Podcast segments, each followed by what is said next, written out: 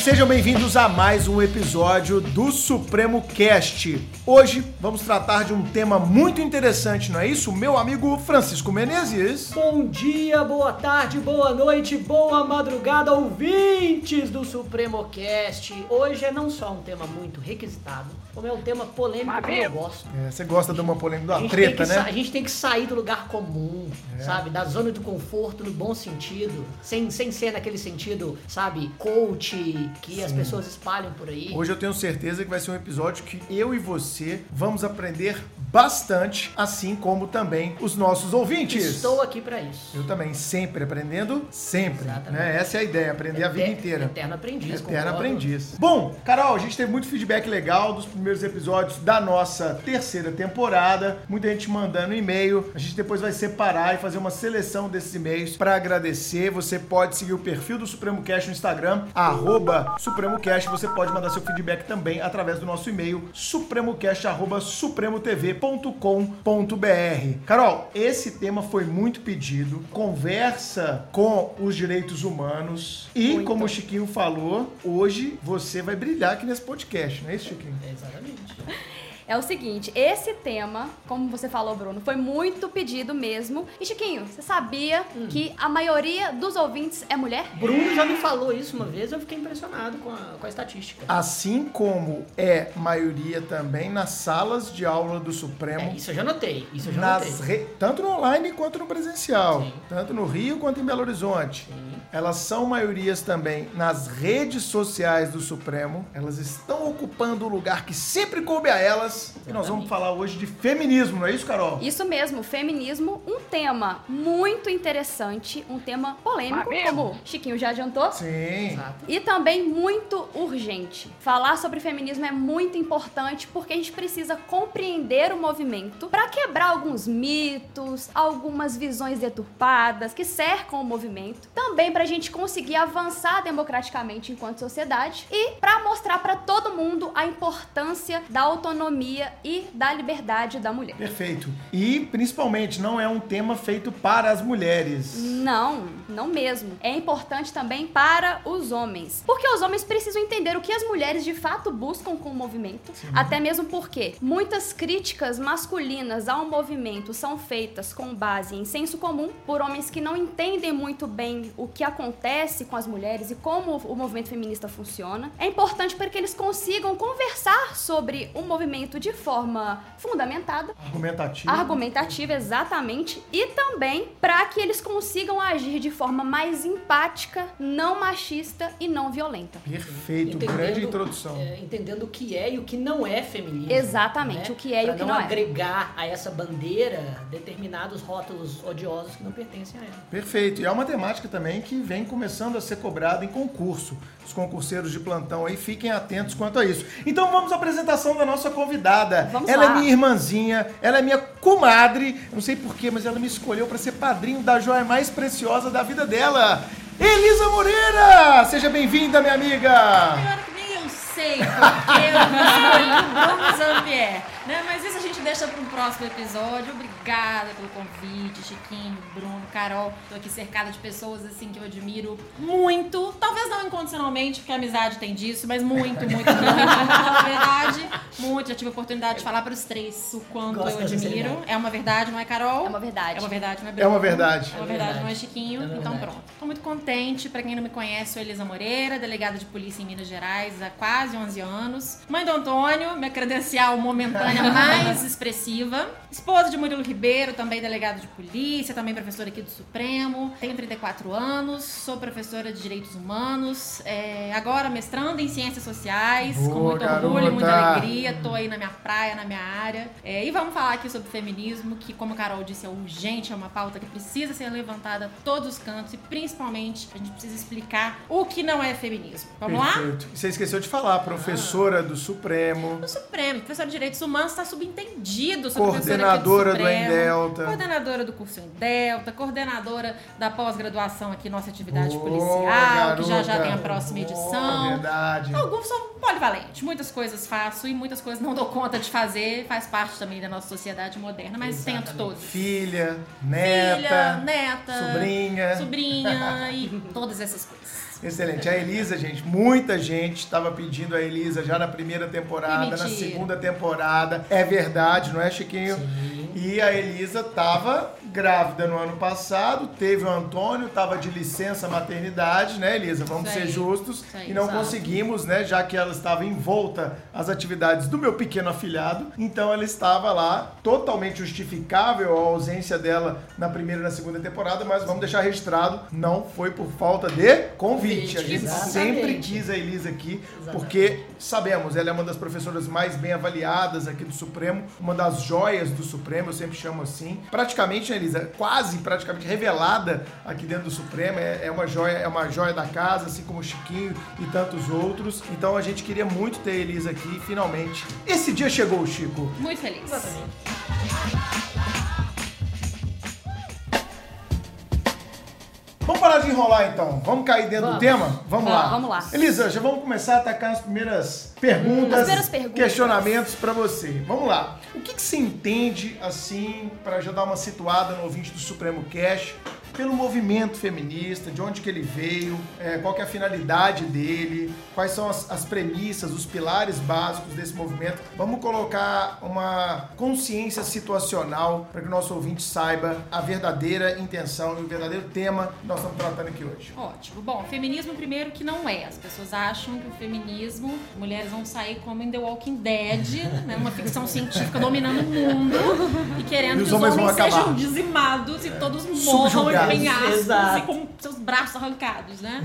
Não, gente, feminismo não é isso. Feminismo e também feminismo não é fazer tudo que um homem faz. Não é, não é. Feminismo é fazer o que se quer fazer, quando se quer fazer, sob nenhum parâmetro. Apenas pelo fato de se querer fazer, sem limites, sem amarras. É isso. Ser feminista é garantir isso. E feminismo também não tem nada a ver com humanismo. É alfinete e foguete. Humanismo é quando a gente fala de uma doutrina que prega a supremacia do ser humano sobre todos os dogmas, religiões, coisas, superstições, etc.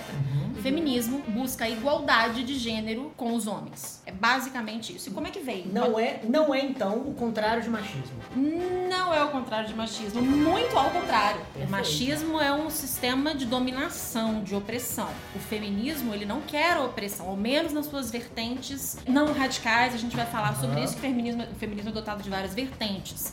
Mas o que o feminismo busca é que a mulher tenha as mesmas oportunidades na medida de suas desigualdades com os homens. Então não é, um- não é o, o machismo, a gente poderia dizer que é é uma, não vou dizer uma corrente, né? Ele seria estrutural, é histórico, que visa, vamos colocar entre aspas, bem entre aspas, colocar a mulher no lugar dela e o homem ter a supremacia, seja no casal, seja né, no emprego, nas atividades públicas e etc. Essa supremacia que colocaria a mulher no estágio inferior, ela não se adequa a uma perspectiva feminista, porque femini- o feminismo, pelo que você falou, ele quer é a liberdade. A premissa básica do feminismo é a liberdade e não, como muitos falam por aí, a superioridade. Exatamente. O feminismo, ele não busca opressão de nenhuma espécie. Aham. Nós vamos falar do movimento das radifems, que são as feministas mais radicais, a gente vai falar sobre isso.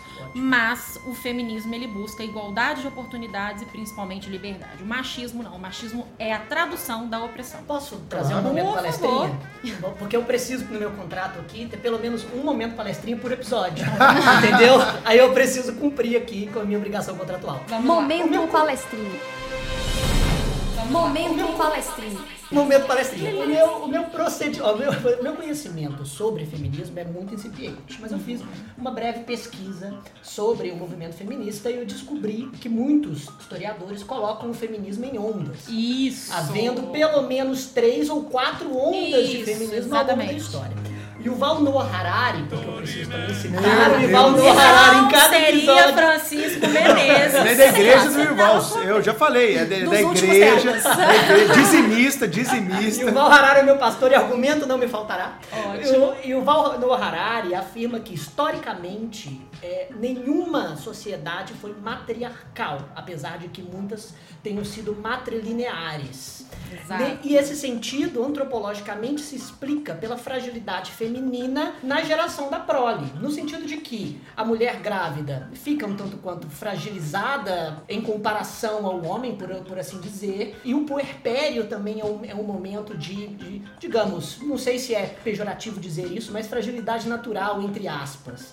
Foi só bem mais tarde, com a, a, a, Revolução Sexual, que a mulher pôde ganhar terreno político. Mas falando sobre as ondas de feminismo especificamente, a primeira onda teria sido no final do século XIX e início do século XX. Naquele momento, quando as mulheres estavam ganhando o terreno profissional pela primeira vez e saindo do, do contexto doméstico. Pós-Revolução Industrial. Pós-Revolução Industrial. Impulsionar, movimento este impulsionado grandiosamente pela Primeira Guerra Mundial. Já que a força de trabalho masculina estava empreendida no fronte, exatamente. As mulheres, então, agora precisavam assumir o trabalho fabril e não saíram, não quiseram sair mais da, da, dessa liberdade econômica que se desdobrou em liberdade política com o movimento das sufragistas. Então, o direito de voto foi, foi conseguido. Exatamente. É, não é brincadeira, era o, o termo utilizado, Sim, sufragetes. sim, Sim, Sufragetes? sufragetes. E daí o direito de voto foi, foi conquistado nessa, nessa primeira onda. A, a segunda onda de, é,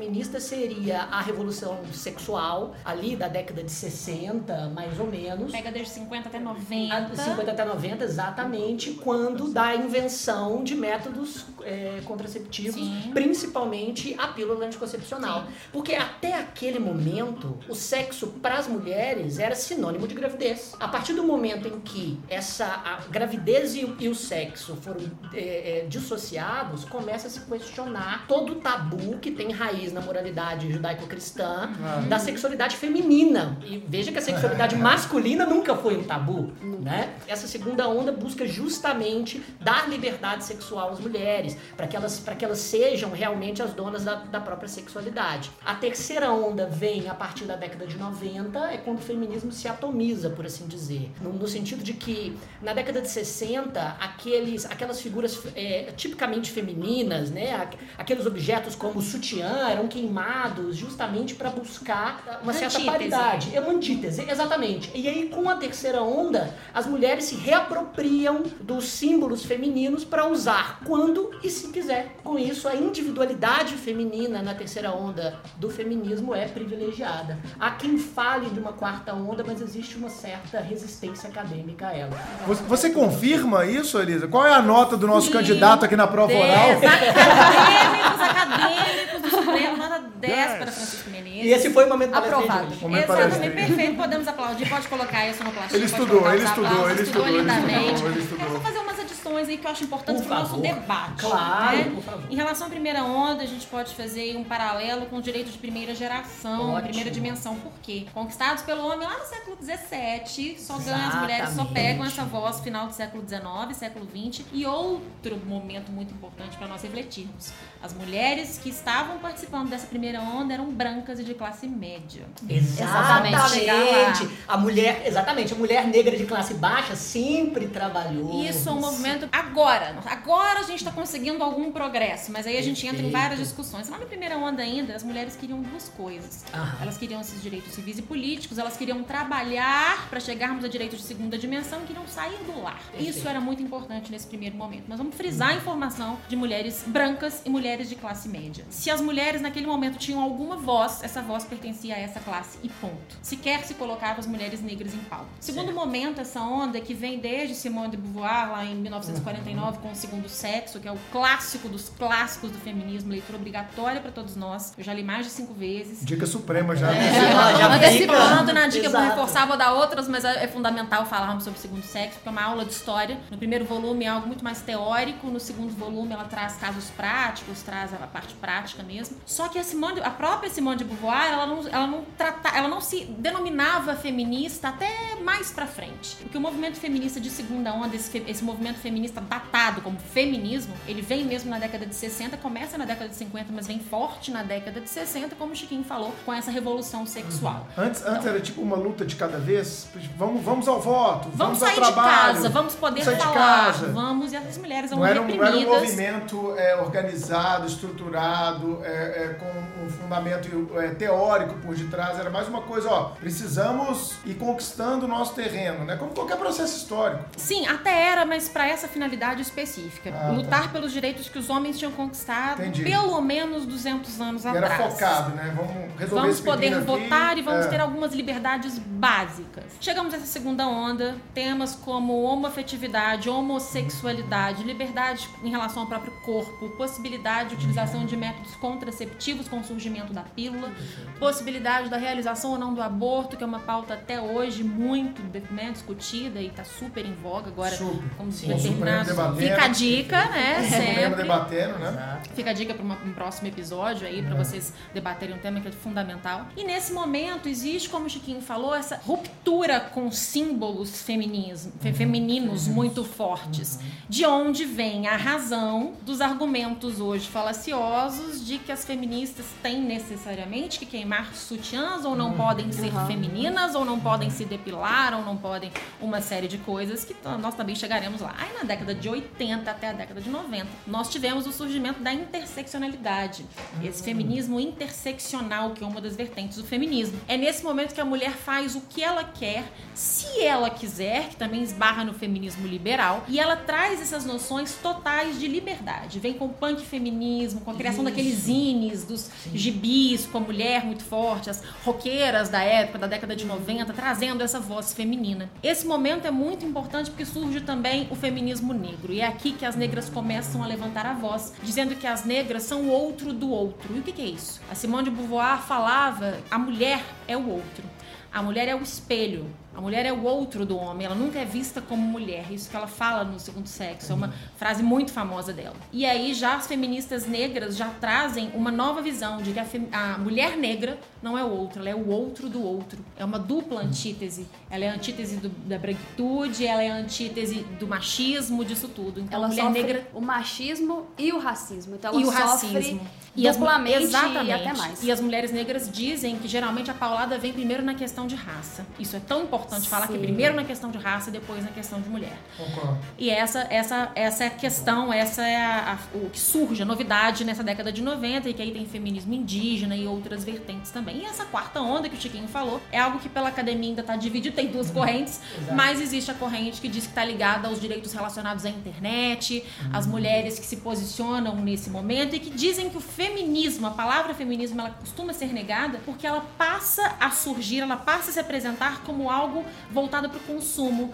Então eu vou vender isso porque vou falar que é Exatamente. Então vamos vender o shampoozinho feminista, vamos vender. Então elas criticam essa parte, negando o próprio conceito de feminismo. É muito interessante. Só que essa quarta onda ainda não é uma corrente pacífica, né? Então tem pode muito ser, ainda pode ser um pra. próximo movimento histórico Exatamente. do feminismo, Exatamente. a se confirmar ou não. Né? Exatamente. Né? Elisa, dentro dessa questão histórica do feminismo, de luta e de evolução do próprio movimento, quais as conquistas femininas o feminismo proporcionou? Desde conquistas básicas de poder falar e se posicionar em privado ou em público, dentro de casa, ter o, o momento de fala na hora do jantar, o momento de opinar, é, até a questão da liberdade sexual, o direito ao voto. Eu não tô colocando em ordem cronológica, não, tá? Tô falando de forma muito geral. É, direito ao voto, liberdade sexual, liberdade de opinião, mercado de trabalho, embora ainda hoje soframos muito com isso, mas todas essas conquistas em nome do feminismo. Então, se hoje, no século que estamos, em que estamos, você diz que você não é feminista, principalmente você mulher, se você fala que você não é feminista, sinto te informar. Se você trabalha, se você se veste como você quer, se você se posicione, se você Pode tem o direito, divorciar. pode, Pode se divorciar. e se você tem o direito de dizer que você não é feminista, sinto lhe dizer, mas essa conquista quem te deu foi o feminismo. Exatamente. Vocês gravaram um vídeo ano passado, você, Renata, Flavinha e Lilian. Flavinha e Lilian. Lindo. né, que é um vídeo maravilhoso. Quem não assistiu, recomendo que o faça no nosso canal do YouTube aí, Supremo TV no YouTube. Entra agora e dá um pause aqui no nosso podcast e entra que é um papo sobre sororidade. Que, sendo bem honesto, ao menos para mim, e aqui, né, Chico, a gente tem que fazer aquele disclaimer, né, velho? Que é, é difícil pra gente, né? Eu tenho 41, o Chico tem 30, 34, 33. 33. Pra gente, nós tivemos uma criação machista. Sim. Nós tivemos é, dentro da família, na escola, Na escola, Carol, você não é da, da, da minha geração, mas mulherzinha era o argumento depreciativo. Pejorativo. Pejorativo. Ah, sai daqui, seu mulherzinha. Sempre foi, né? Assim, Até na hoje, minha né? infância. Os É. presídios, vai virar Presídios. mulherzinha. Exatamente. É, até hoje tem. Mas assim, na nossa época era uma coisa muito naturalizada. Exatamente. Então, não tem nenhuma condenação à minha família ou ao meu colégio, e etc., mas era uma contingência da, da- eh, sociológica daquele momento. Sim. Acho que poucos de nós, pelo menos quem nasceu como eu no final da década de 70, quem nasceu na década de 80, como Elise e o Chico, até talvez você, Carol, que já é da década de 90, é, se olhar lá para trás na criação, você vai identificar muito machismo estrutural. Então eu costumo dizer que você não pode negar que isso fez parte da sua história, mas você pode tentar enxergar a questão com outros olhos, tentar se desconstruir a partir desses conceitos que lhe foram colocados a vida inteira estar aberto a entender e a mudar. Eu me vejo hoje exatamente, sou pai de menina, né, tenho afilhada menina também, enfim, tenho primas, tenho mãe, tenho vó, fui criado por três mulheres maravilhosas. Então, eu me coloco hoje naquela posição de alguém que reconhece que os seus dogmas, os seus pilares são machistas, alguém que, eu não vou dizer que é uma luta diária minha, porque eu vou estar mentindo, mas é uma tentativa de compreender esse novo momento da mulher, e que isso não significa que eu desrespeite mulher, são coisas completamente distintas, e de evitar. Uma vez até a Elisa brincou, tava na casa dela, lá, Bruno, de vez em quando você dá umas derrapadas, e dou mesmo. Falo mesmo, gente. E que bom. Não, mas e que bom que eu tenho pessoas do- como você do meu lado que dão esse toque. Que eu acho que a maioria esmagadora dos homens do Brasil não deram esse estalo de falar, caralho, bicho, quando eu falo isso, eu tô falando de um ponto de vista absolutamente machista, retrógrado, é, de três décadas atrás. E esse vai ser o Bruno que vai viver até 80, 90 anos. Então nós somos, é, querendo uma expressão aqui, né, Chiquinho? Machos em reconstrução. Você concorda com isso, Chico? Concordo Porque eu quero pegar essa ideia dentro da sororidade pra puxar o Sim, sim, eu concordo plenamente. É, reitero tudo, tudo que você disse, apesar de eu ser quase a mesma geração da sua, né? Um, Praticamente. um pouco, um pouco mais jovem. Fale por você, porque eu sou do seu, seu 85. muito longe dessa geração, nem não. Tudo bem, Bem, tudo bem. não. Vocês são pirralhos, Vou- né? exatamente, eu vou, vou reformular. Apesar de eu ser uma geração abaixo da sua, Bruno, Obrigada. eu também cresci em um ambiente extremamente machista no meu colégio, na- de- dentro da minha infância e também dentro da minha família. Minha família veio do interior, do, do, do norte de Minas, e eu percebo que fora dos centros urbanos, essa realidade de, de desconstrução muitas É. vezes ainda nem chegou. Nem chegou no Exato, interior, exato. ambiente rural, né? Sim. Interior do Brasil. Exato. A- E até regiões do Brasil, viu, Chico? Eu viajo sim. muito, cara. Eu vou muito pro norte, nordeste. E eu vejo que hoje, é, o pessoal do Nordeste que está nos ouvindo aí do norte pode confirmar isso pra gente ou contestar. Isso aqui é um ambiente de, como diz o Bernardo, um mercado livre de ideias. Adoro essa expressão. Mas eu, quando eu vou pro Nordeste, convivo com pessoas do Nordeste, ou mesmo do Norte, eu sinto que lá ainda há uma cultura do machismo muito mais forte que, por exemplo, hoje no Sudeste ou no Sul Exato. do país. Então eu acho que essa ideia da interiorização do Brasil ainda é muito forte Sim. nessa questão, corroborando o que você está falando. É, exatamente, exatamente. Eu acho que falar para uma família tradicional do, do norte Minas, é claro que eu tô, tô generalizando, mas falar essas questões de feminismo e conquista das mulheres é algo que ainda é alienígena para muita gente. E, nesse, e nesses movimentos é, de, de neoconservadorismo e de reacionarismo muito forte que a gente tem visto no Brasil, existe uma certa campanha para taxar um, um rótulo pejorativo no, no feminismo hoje em dia. Para dizer que não, que, que o feminismo realmente era aquele feminismo de primeira onda, que hoje em dia as Isso. mulheres só enchem o saco. É, hoje só querem aparecer. Isso, exato. E- É tudo e- frescura. Exatamente. Ninguém precisa disso. É, o que é o que é absurdo. A nossa infância já prova que não É. que não é por aí. E, e- e, em complemento, eu acredito que muitas vezes os argumentos que a gente ouve, nós vamos falar deles um pouco, que eu acho que é importante exteriorizar isso para que as pessoas reconheçam esse tipo de argumento. Os argumentos que as pessoas usam é porque no passado era diferente. Que bom que era diferente, né? Que bom que a gente Que mudou, ótimo, né? que bom que a gente mudou, Como a exato. sociedade evoluiu. Então, a Exatamente. gente tem muito. Eu vejo muito isso nesse momento atual, de puxarmos o passado como se ele fosse melhor que o presente. E não é. Não é. Né? Pensa como é que você ligava para a pessoa no passado. Fila, com ficha, ou cartão no orelhão. Né? Como é que você pedia um táxi na chuva? Você não pedia, você ia para casa a pé ou pegava um ônibus lotado e ia passar quatro ônibus, você ia no quinto. Exato. É, ia ficar duas horas esperando. Hoje você tem um aplicativo na sua mão que você pede, vê quanto tempo vai demorar, quanto que vai custar. Se ele tá caro, você pede em outro. Então hoje os tempos são muito mais fáceis. Mas a gente tem essa mania que justifica, até do ponto de vista fisiológico, de achar que no passado as coisas eram muito melhores. Sim, eu ia dizer que o Val Harari fala sobre isso também, mas é- já é ser incidente mais. E, e essa questão de criação em ambientes machistas acontece não só com os homens, Claro! mas muitas mulheres disso. Sim. reproduzem às vezes até Ah. sem saber, sem ter uma noção de que aquilo é, Perfeito. é Eu machismo. vou dar um exemplo do meu Instagram dessa semana, Carol, mas vamos lá.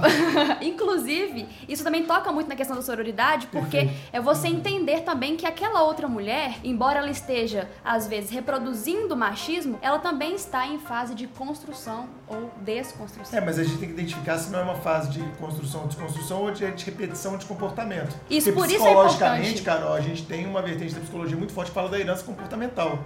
Sem Sim, perceber, a sim. gente repete Sim. comportamentos que são da nossa família, que são do nosso ambiente. Uhum. E isso é clássico. Mas sobre a sororidade, vocês gravaram aquele vídeo, aquele vídeo foi muito legal. Pra quem ainda é leigo e tá chegando agora, tentando entender um pouco mais sobre o feminismo, o que, que é a tal da sororidade? Tá, sororidade, ela vem de um termo da segunda onda do feminismo, que é sisterhood is powerful. Significa dizer que a união entre mulheres é poderosa. É essa a tradução de sororidade. É a empatia feminina. É eu me ver através da outra e a outra se ver por mim. É essa a ideia de sororidade. E no vídeo vocês tocaram muito isso, né? Então a gente pode. Eu aprendi no vídeo, vamos ver se eu bom. aprendi certo. Né? Vamos lá. Vamos lá, olha o teste, hein, Carol? Olha. Mais uma prova oral, hein? Vamos lá. Exatamente. Prova oral. Nós estamos em reconstrução, Chico. Claro. Da ideia, né, de ao invés de criticar, nossa, olha o tamanho da roupa daquela dali, deve ser uma vagabunda. Slut shaming, se É. chama o termo. Shaming. O feminismo ele tem um glossário, né? Próprio. Aham. A gente fala de mansplaining, man interrupting, gaslighting, opa, muita coisa. A gente pode falar sobre isso coisa. tudo aqui, é importante, são termos muito importantes. Isso pra concurseiro vai cair. Exato, tá exato, caindo, né? exato. E o slut shaming, que é exatamente isso. Eu definir uma mulher por conta do comportamento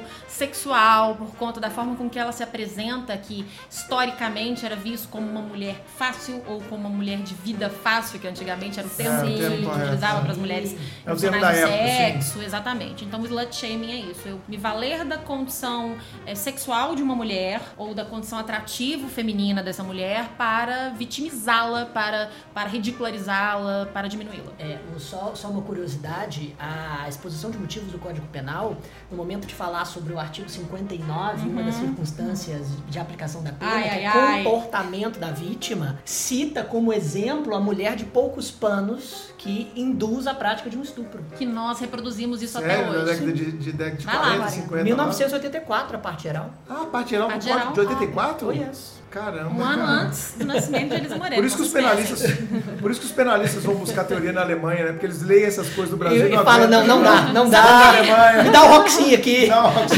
Sabe Vai, aquele chega aí, do, vamos falar. bonequinho virando a mesa, aquele meme que tem na internet, ele é assim, aquele boneco de palito, é mais ou menos isso que acontece no caso.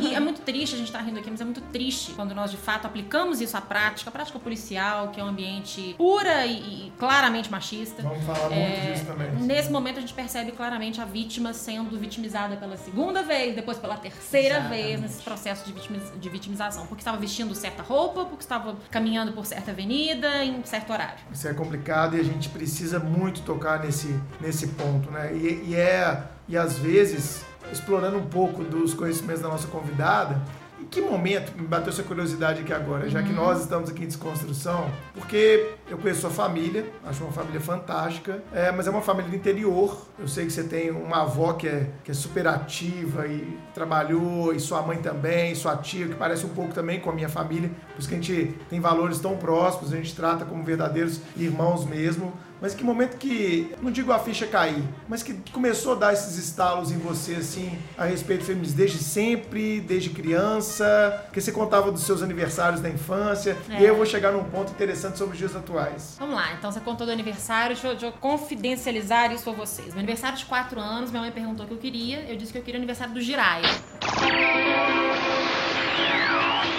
Jiraya, o incrível ninja. Carol não faz a menor ideia de quem seja ouvintes. Carol, você conhece Jiraya? O O Jiraya? É, é um ninja Jiraiya. Como não? Você já ouviu Ah, falar em Jaspion? Já! Ótimo, é o claro. colega, é primo irmão do Jaspion. sim. mas- Clássico dos tokusatsu Power japoneses. Rangers, exatamente. Ou Tesouro Power Rangers Knight. não é da época Não, do Power sim, Rangers sim, também. os Power Rangers Você acha sim. que ano? 95. Coloca a música Ah, do então Jasper, por favor, edição. É. Obrigado, vai. Pois é, e o Jiraiya era um herói da época e eu quis meu aniversário de 4 anos do Jiraiya.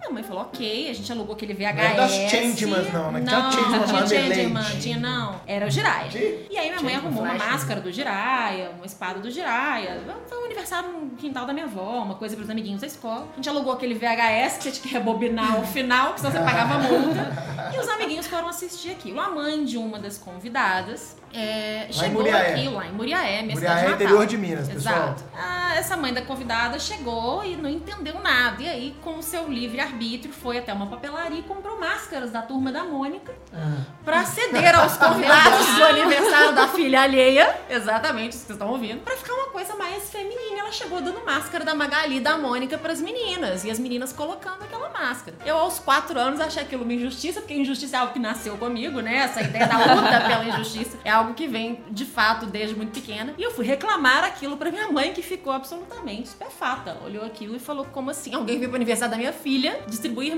máscaras de Magali e Mônica. Então foi o primeiro momento, eu tô contando isso em tom de brincadeira, mas foi o primeiro momento em que eu me lembro, não foi algo que alguém me contou, eu me lembro do meu aniversário de 4 anos, disso acontecendo, porque eu falei, isso tá errado, isso tá muito esquisito. E aí o tempo passou. É, na minha adolescência, eu confesso a vocês, e na minha vida adulta, época dos boy lixo, né, Carol? Porque boy é, lixo, quem não passou pelos boy Quem lixo nunca? na vida? Boy É, lixo. é, nós Já vamos foi boy chegar lixo? Eu? Não, Chiquinho, não, claro tenho certeza que não. É evidente que não. É, a gente não precisa entrar na não. pauta. A gente, a gente tem que ser muito educado com os nossos anfitriões. Mas vamos voltar. Vamos voltar ao assunto. É, aí. exato, porque o foco não é esse, Oh, não é isso. verdade? Mas falando sério, é, nesse momento eu me vi com a necessidade de reconstruir. Porque eu me vi com posicionamentos machistas, como a enquete que você fez a respeito do pagamento da conta, nós vamos falar sobre isso.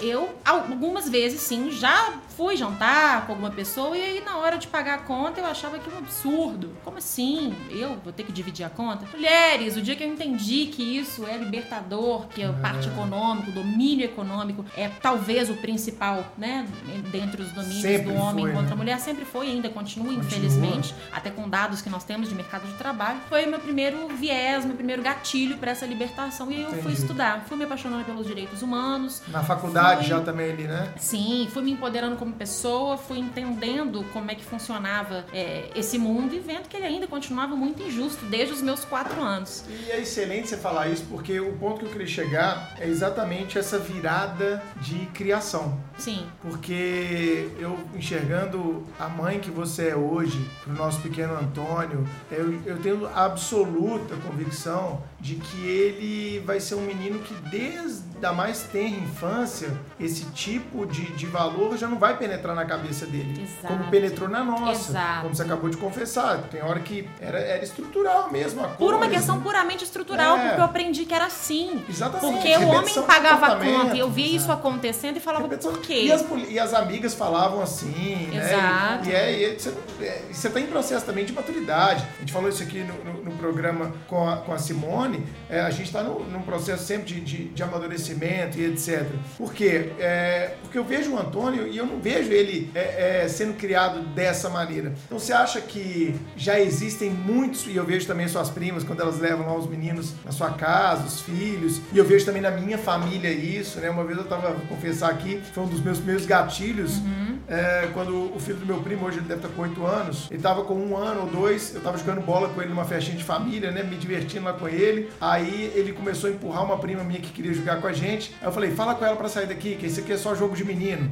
Assim, eu não falei naquela, naquela intenção. Você foi- repetiu algo que você ouviu a vida é, toda. Tipo, instintivo, tava jogando bola, chutando bola com o menino. A mãe dele, a Carol, que é uma mulher também fantástica, esposa do meu primo, chegou pra mim, não. Se ela quiser jogar, vai jogar. Futebol joga quem quiser, não é só Exato. menino, não. Sabe quando você fala, ai, que porrada, velho, sabe? Mas assim, que dá o estalo, né? Você Sim. fala, opa, Aí será, você que eu começa tô- a questionar. será que eu tenho que dar uma repensada em alguns conceitos meus? Exato. Será que eu Sabe, tô então, errado? dando o exemplo dele, ele já tem uma mãe que desde pequenininho já mostra que é, menina joga, faz o esporte que quiser, ele também vai fazer o esporte e a atividade que ele quiser. Na nossa época não, na nossa época era balé para as meninas, judô e futebol para os meninos, natação tudo bem, tinha os dois, vôlei tudo bem, tinha os Mais dois. ou menos, porque natação, se você fizesse muito tempo, você ficava com as costas Ah, largas. é e não não pode, porque mulher não tem costas largas, não é verdade? É, pois Isso é, é. muito sério o que você tá falando, Bruno. Eu sei porque eu vivi isso quando, quando pequena. É, eu sou formada, pouca gente sabe disso, estou formada em balé clássico. Eu fiz 11 Olha, anos. eu é. Tem a postura de bailar. Eu fiz Caramba. 11 anos de balé clássico, embora tenha 1,80m, zero biotipo de balé clássico, mas tinha que fazer o balé. O balé era condição. É, eu sempre fui uma menina muito moleque, sempre gostei muito de, de atividades que foram atribuídas aos meninos desde sempre. Sempre tive amigos meninos desde muito nova. Eu podia fazer o, o futebol, eu podia fazer atividades masculinas, né, que são teoricamente consideradas masculinas, mas eu tinha que fazer o balé, eu tinha que fazer o sapateado, o jazz. Então eu fiz muitas danças, fiz mais de cinco danças, me formei nelas, mas fazia futebol. Então no carro, a minha mãe ia buscar no balé, futebol era depois. Eu tirava a meia calça, tirava o coque, fazia o rabo e colocava a chuteira dentro do carro pra ir pro futebol. Era goleira. Era assim que, que funcionava. É, então minha mãe veio era de uma boa goleira? transição péssima. Aí, aí veio o momento de transição. A minha mãe veio, teve essa, esse viés por conta da minha bisavó. Minha bisavó era uma mulher muito progressista, que Sim, ficou viúva aos bisavó. 38 Que anos. legal. Ela perdeu meu bisavô quando ela tinha 38 anos. E aí, à época, ela resolveu fazer reuniões de políticos na casa dela. Era uma mulher muito respeitada na cidade. Quando ela ficou doente, à época, o governador pediu que viesse da França um medicamento para ela. Os homens, ela falava, os homens entendiam aquilo. Só que, como ela também era fruto desse meio, ela vi, vim de uma família que lá atrás teve muitas posses. Ela viu os homens da família dela, os irmãos todos, dilapidarem o patrimônio em mulher, bebida e jogo. E aí, quando ela viu, ela tinha um bem que ela, opa, segurou e falou, vou viver. E aí, minha mãe foi criada pela minha avó, pela minha bisavó, que minha avó morava na fazenda com meu avô e a minha tia. E minha mãe, pra estudar, ficava na cidade com a minha bisavó. Então, a referência de mulher da minha mãe foi a minha bisavó, essa mulher forte. Mas que tinha, sim, as questões da época. Então, a minha avó fez faculdade, a minha avó viajou de avião. A época, imagina, uma moça ir pro Rio sozinha de avião, isso não existe. Mas tinha que aprender a bordar, tocar piano, a cozinhar. Minha avó faz todas essas atividades historicamente femininas com maestria, com perfeição. Mas também fez coisas que à época as mulheres não faziam. Então foi uma desconstrução. Minha mãe foi um pouco mais, eu tinha que fazer o balé, mas podia fazer futebol, podia ser livre, podia fazer tudo. Talvez agora com o Antônio eu possa replicar isso de forma diferente. Então foi o que você Exato. falou. Foi toda uma construção, mas fui muito já taxada por isso nos nove meses de vidinha do meu filho. Contar pra vocês esse episódio. Viajei em janeiro, antes dele nascer, e aí a gente tava brincando, burilhão, naquelas máquinas de pescar bichinho. Sei. E tinha uma Mulher Maravilha. Ah. E eu tava grávida do Antônio. Eu falei, ah, vamos pescar, gasta mais fichas. O Murilo pegou a Mulher Maravilha e levei pra casa. E aí coloquei no Instagram, publiquei. Essa mulher, ah, Mulher Maravilha pro Antônio. Acabou. Não, não, não é Ah, possível. não vou citar Não, nomes, não é mas possível. recebi críticas de todas as ordens. Como assim? Sim, como exatamente assim. Em escala muito maior, a cantora Sandy colocou a foto do filho, né, uma parte do corpo do filho brincando com a boneca Elsa do Frozen. E foi durissimamente criticado em rede social. Dei um Google aí que vocês vão verificar o que aconteceu. Então essas É coisas básicas ainda acontecem. Por que o menino não pode brincar com o boneco? Quarto azul e quarto né? rosa. exercer a atividade imaginativa, porque quando ele crescer, pode se tornar ou não um pai, pode ter ou não uma estrutura familiar, mas ele precisa aprender a fazer isso também, tanto quanto as mulheres. Claro, E esses claro. comportamentos refletem na vida adulta. Os homens Sim. participam muito menos dessas atividades Sim. domésticas que as mulheres. E, Exatamente. e você tá numa. Hoje estão até participando mais, né? Muito paulatinamente, mas estão. É. Estão. É, na, mi- na minha casa eu tinha um trato, né? Quando eu era, é, vivia em união estável. A parte externa da casa toda, que, que no meu caso é, é um pouco grande, assim, tem jardim e tal, é, era toda minha. Então, se caísse uma caixa d'água, se caísse né, aquecedor solar, portão, interfone, piscina, jardim, é, cachorro, canil, é, estrutura física da casa, pintura, mofo, era tudo comigo. E a parte interna era dela. A gente tinha uma divisão clara de tarefas, né? De vez em quando eu também lavava umas louças, né, Chico? É, eu, eu sou eu que lavo louça. inclusive, Você consegue perceber até nessa fala sua como é, que essas atividades são mais masculinas? Arrumar um portão Sim, e é? capinar ali um lote, aquela Mas coisa é toda. liberdade? Externa na casa. Funcionava pra vocês dois? Funcionava. Sem opressão? Sem opressão nenhuma. Então ótimo, porque E, e que outra, você e não, é, percebe... e não era uma coisa assim, tipo assim, isso é seu! Vai lá e faz você. Entendi. Não tem nada a ver com isso. Se funcionava, era tipo ok. um trato. Era tipo um trato. Chegava assim, ó. Poxa, podia vir aí pra cortar a grama. Eu, é verdade, tem que cortar a grama. Pô, Ótimo. Pô, a gente tá precisando comprar é, pr- pratos novos aqui pra receber amigos, que tá muito feio. Pô, compra lá, fica tranquilo. Compra Ótimo. lá. Se quiser, manda foto. Eu falo qual que eu gosto. Eu gosto. Até porque você gosta. eu gosto muito dessas coisas. Mas, era, mas é isso que eu tô falando. Também a gente não pode rotular quando for um, um livre-arbítrio e liberdade. Concordo com você, Até mas pra chegar na- no âmago da ideia, né? Você tá falando de duas pessoas razoáveis. E né? adultas, E a gente né? sabe que na Maduras, né? vida não é assim É, que não, funciona. O exatamente. feminismo, inclusive, existe pra Sim. combater esse tipo de opressão. Vai cozinhar que eu vou aqui ficar vendo meu futebol. Fazer nada. E, pô, você tá me Traz atrapalhando, uma você tá aí, passando pô. na frente da traz uma cerveja, não é Traz uma verdade? cerveja. Depois você limpa aqui o... Nessa questão que o Bruno tava falando sobre essa divisão de tarefas, Sim. e aí você mencionou a questão da opressão, pra eles funcionava ok, não era uma opressão, mas como a gente consegue identificar na nossa própria casa, no nosso casamento, que isso é uma opressão na conduta do outro e na nossa conduta? Quando é que a gente, como a gente consegue identificar que a nossa conduta também é opressora? Tudo que diminui, como é que primeiro você na posição passiva, tudo que te diminui, que te cala de alguma forma, é opressão. Qualquer coisa, em qualquer medida. E isso é a expressão máxima, nós temos a nossa Lei Maria da Penha, né? O que, o que depois de quem viola vai falar sobre desejo, isso. não?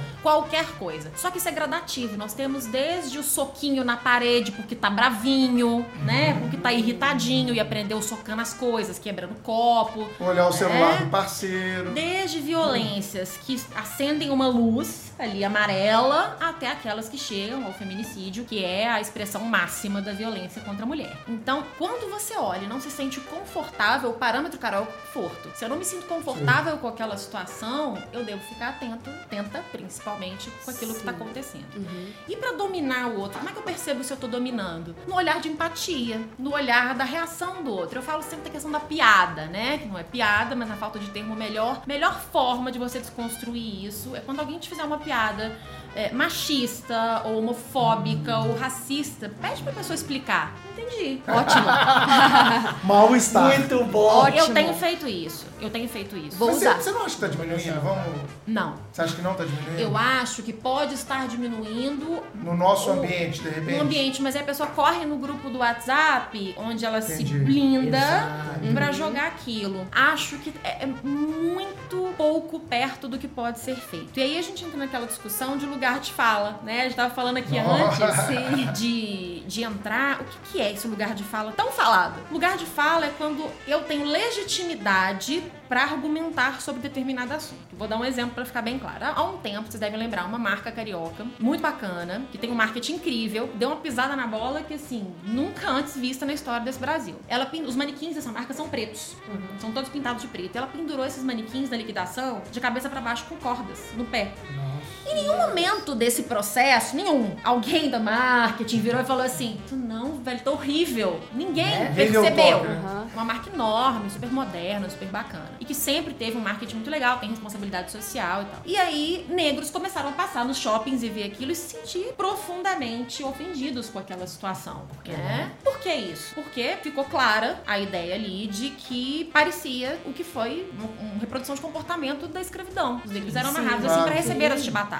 Pode ser que você passando no shopping com manequins de determinada cor virados de cabeça pra baixo, pra você não diga nada. É uma mulher branca é, sem raízes negras, pelo menos não raízes muito remotas, nada de, da minha família direta. É, mas uma pessoa negra passar por aquilo e falar que aquilo está machucando, isso é lugar de fala. E aí vem o mimimi. Ah, mas isso é mimimi. Você não pode dizer que é mimimi se aquilo não te atinge. Entendi. Aí é a mesma coisa da apropriação cultural, Apropriação todos cultural, esses né? discursos que a gente permeia. Então, lugar de fala é ter legitimidade para falar sobre determinado assunto. Sim. Eu sou mulher, posso falar sobre feminismo, dizendo o que dói e o que não dói? Eu posso. Você, Bruno, pode falar sobre dados históricos do feminismo, pode principalmente ouvir sobre o que é o feminismo, mas você não pode falar que determinada coisa é exagero, é mimimi, porque você não sente o que é ser Entendi. mulher. Então é como você não passa por aquela, vamos colocar assim, experiência Isso. cotidiana. Isso. é, há um, um déficit de legitimidade para você abordar aquele assunto. Isso. Mas eu acho, como a gente estava conversando antes, do ponto de vista da teoria argumentativa, Tá. que o lugar de fala, ao menos do- da forma como eu vejo ele sendo praticado, é, não é que ele não exista, eu entendi perfeitamente sua explicação, Uhum. mas como elemento de retórica, ele vem sendo utilizado, ao meu ver,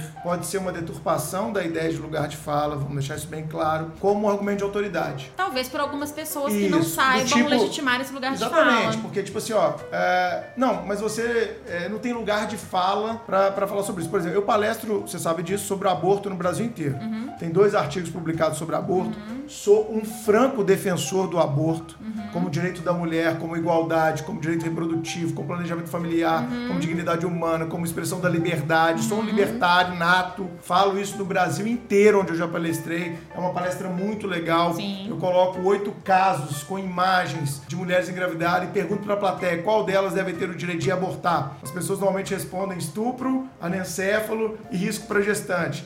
Aí eu falo, eh, minha, minha devolução para a plateia, depois de um silêncio intencional, é: você é alguma dessas mulheres? Então você não tem nem que opinar qual delas deve ter o direito de abortar ou não. Isso deve ser delas. Ou seja, eu nunca vou praticar um aborto, óbvio, eu não sou um homem, não engravido. Mas a partir do momento em que eu coloco esse tipo de ideia, eu tô fazendo as pessoas refletirem sobre o tema, em que pese eu não ter um lugar de fala da mulher para defender aquilo dali. Então, quando eu falo isso, ninguém nunca questionou meu lugar de fala. Sabe por quê? Porque nesse momento você tá ampliando direitos Exatamente. e não restringindo. Exatamente. Mas uma pessoa, por exemplo, que é contra o aborto, ela vai me falar: você é mulher? Então você não tem nem que opinar quanto a isso. Ou um argumento mais machista ainda, que em várias palestras já me fizeram, já me, já me questionaram. Mas e o homem que engravidou essa mulher? Ele não tem o direito de ser pai? É, Esse é o argumento clássico, Clássico, né? esse é do clássico. aborto. E eu tô defendendo o direito da mulher. Então, eu acho que muitas vezes, é, essa minha visão, Tá. a ideia de lugar de fala, indo além do que você explicou e eu aprendi com sua explicação, ela tem sido deturpada para virar argumento de autoridade quando a ideia do outro não lhe é Conveniente. conveniente. Ótimo.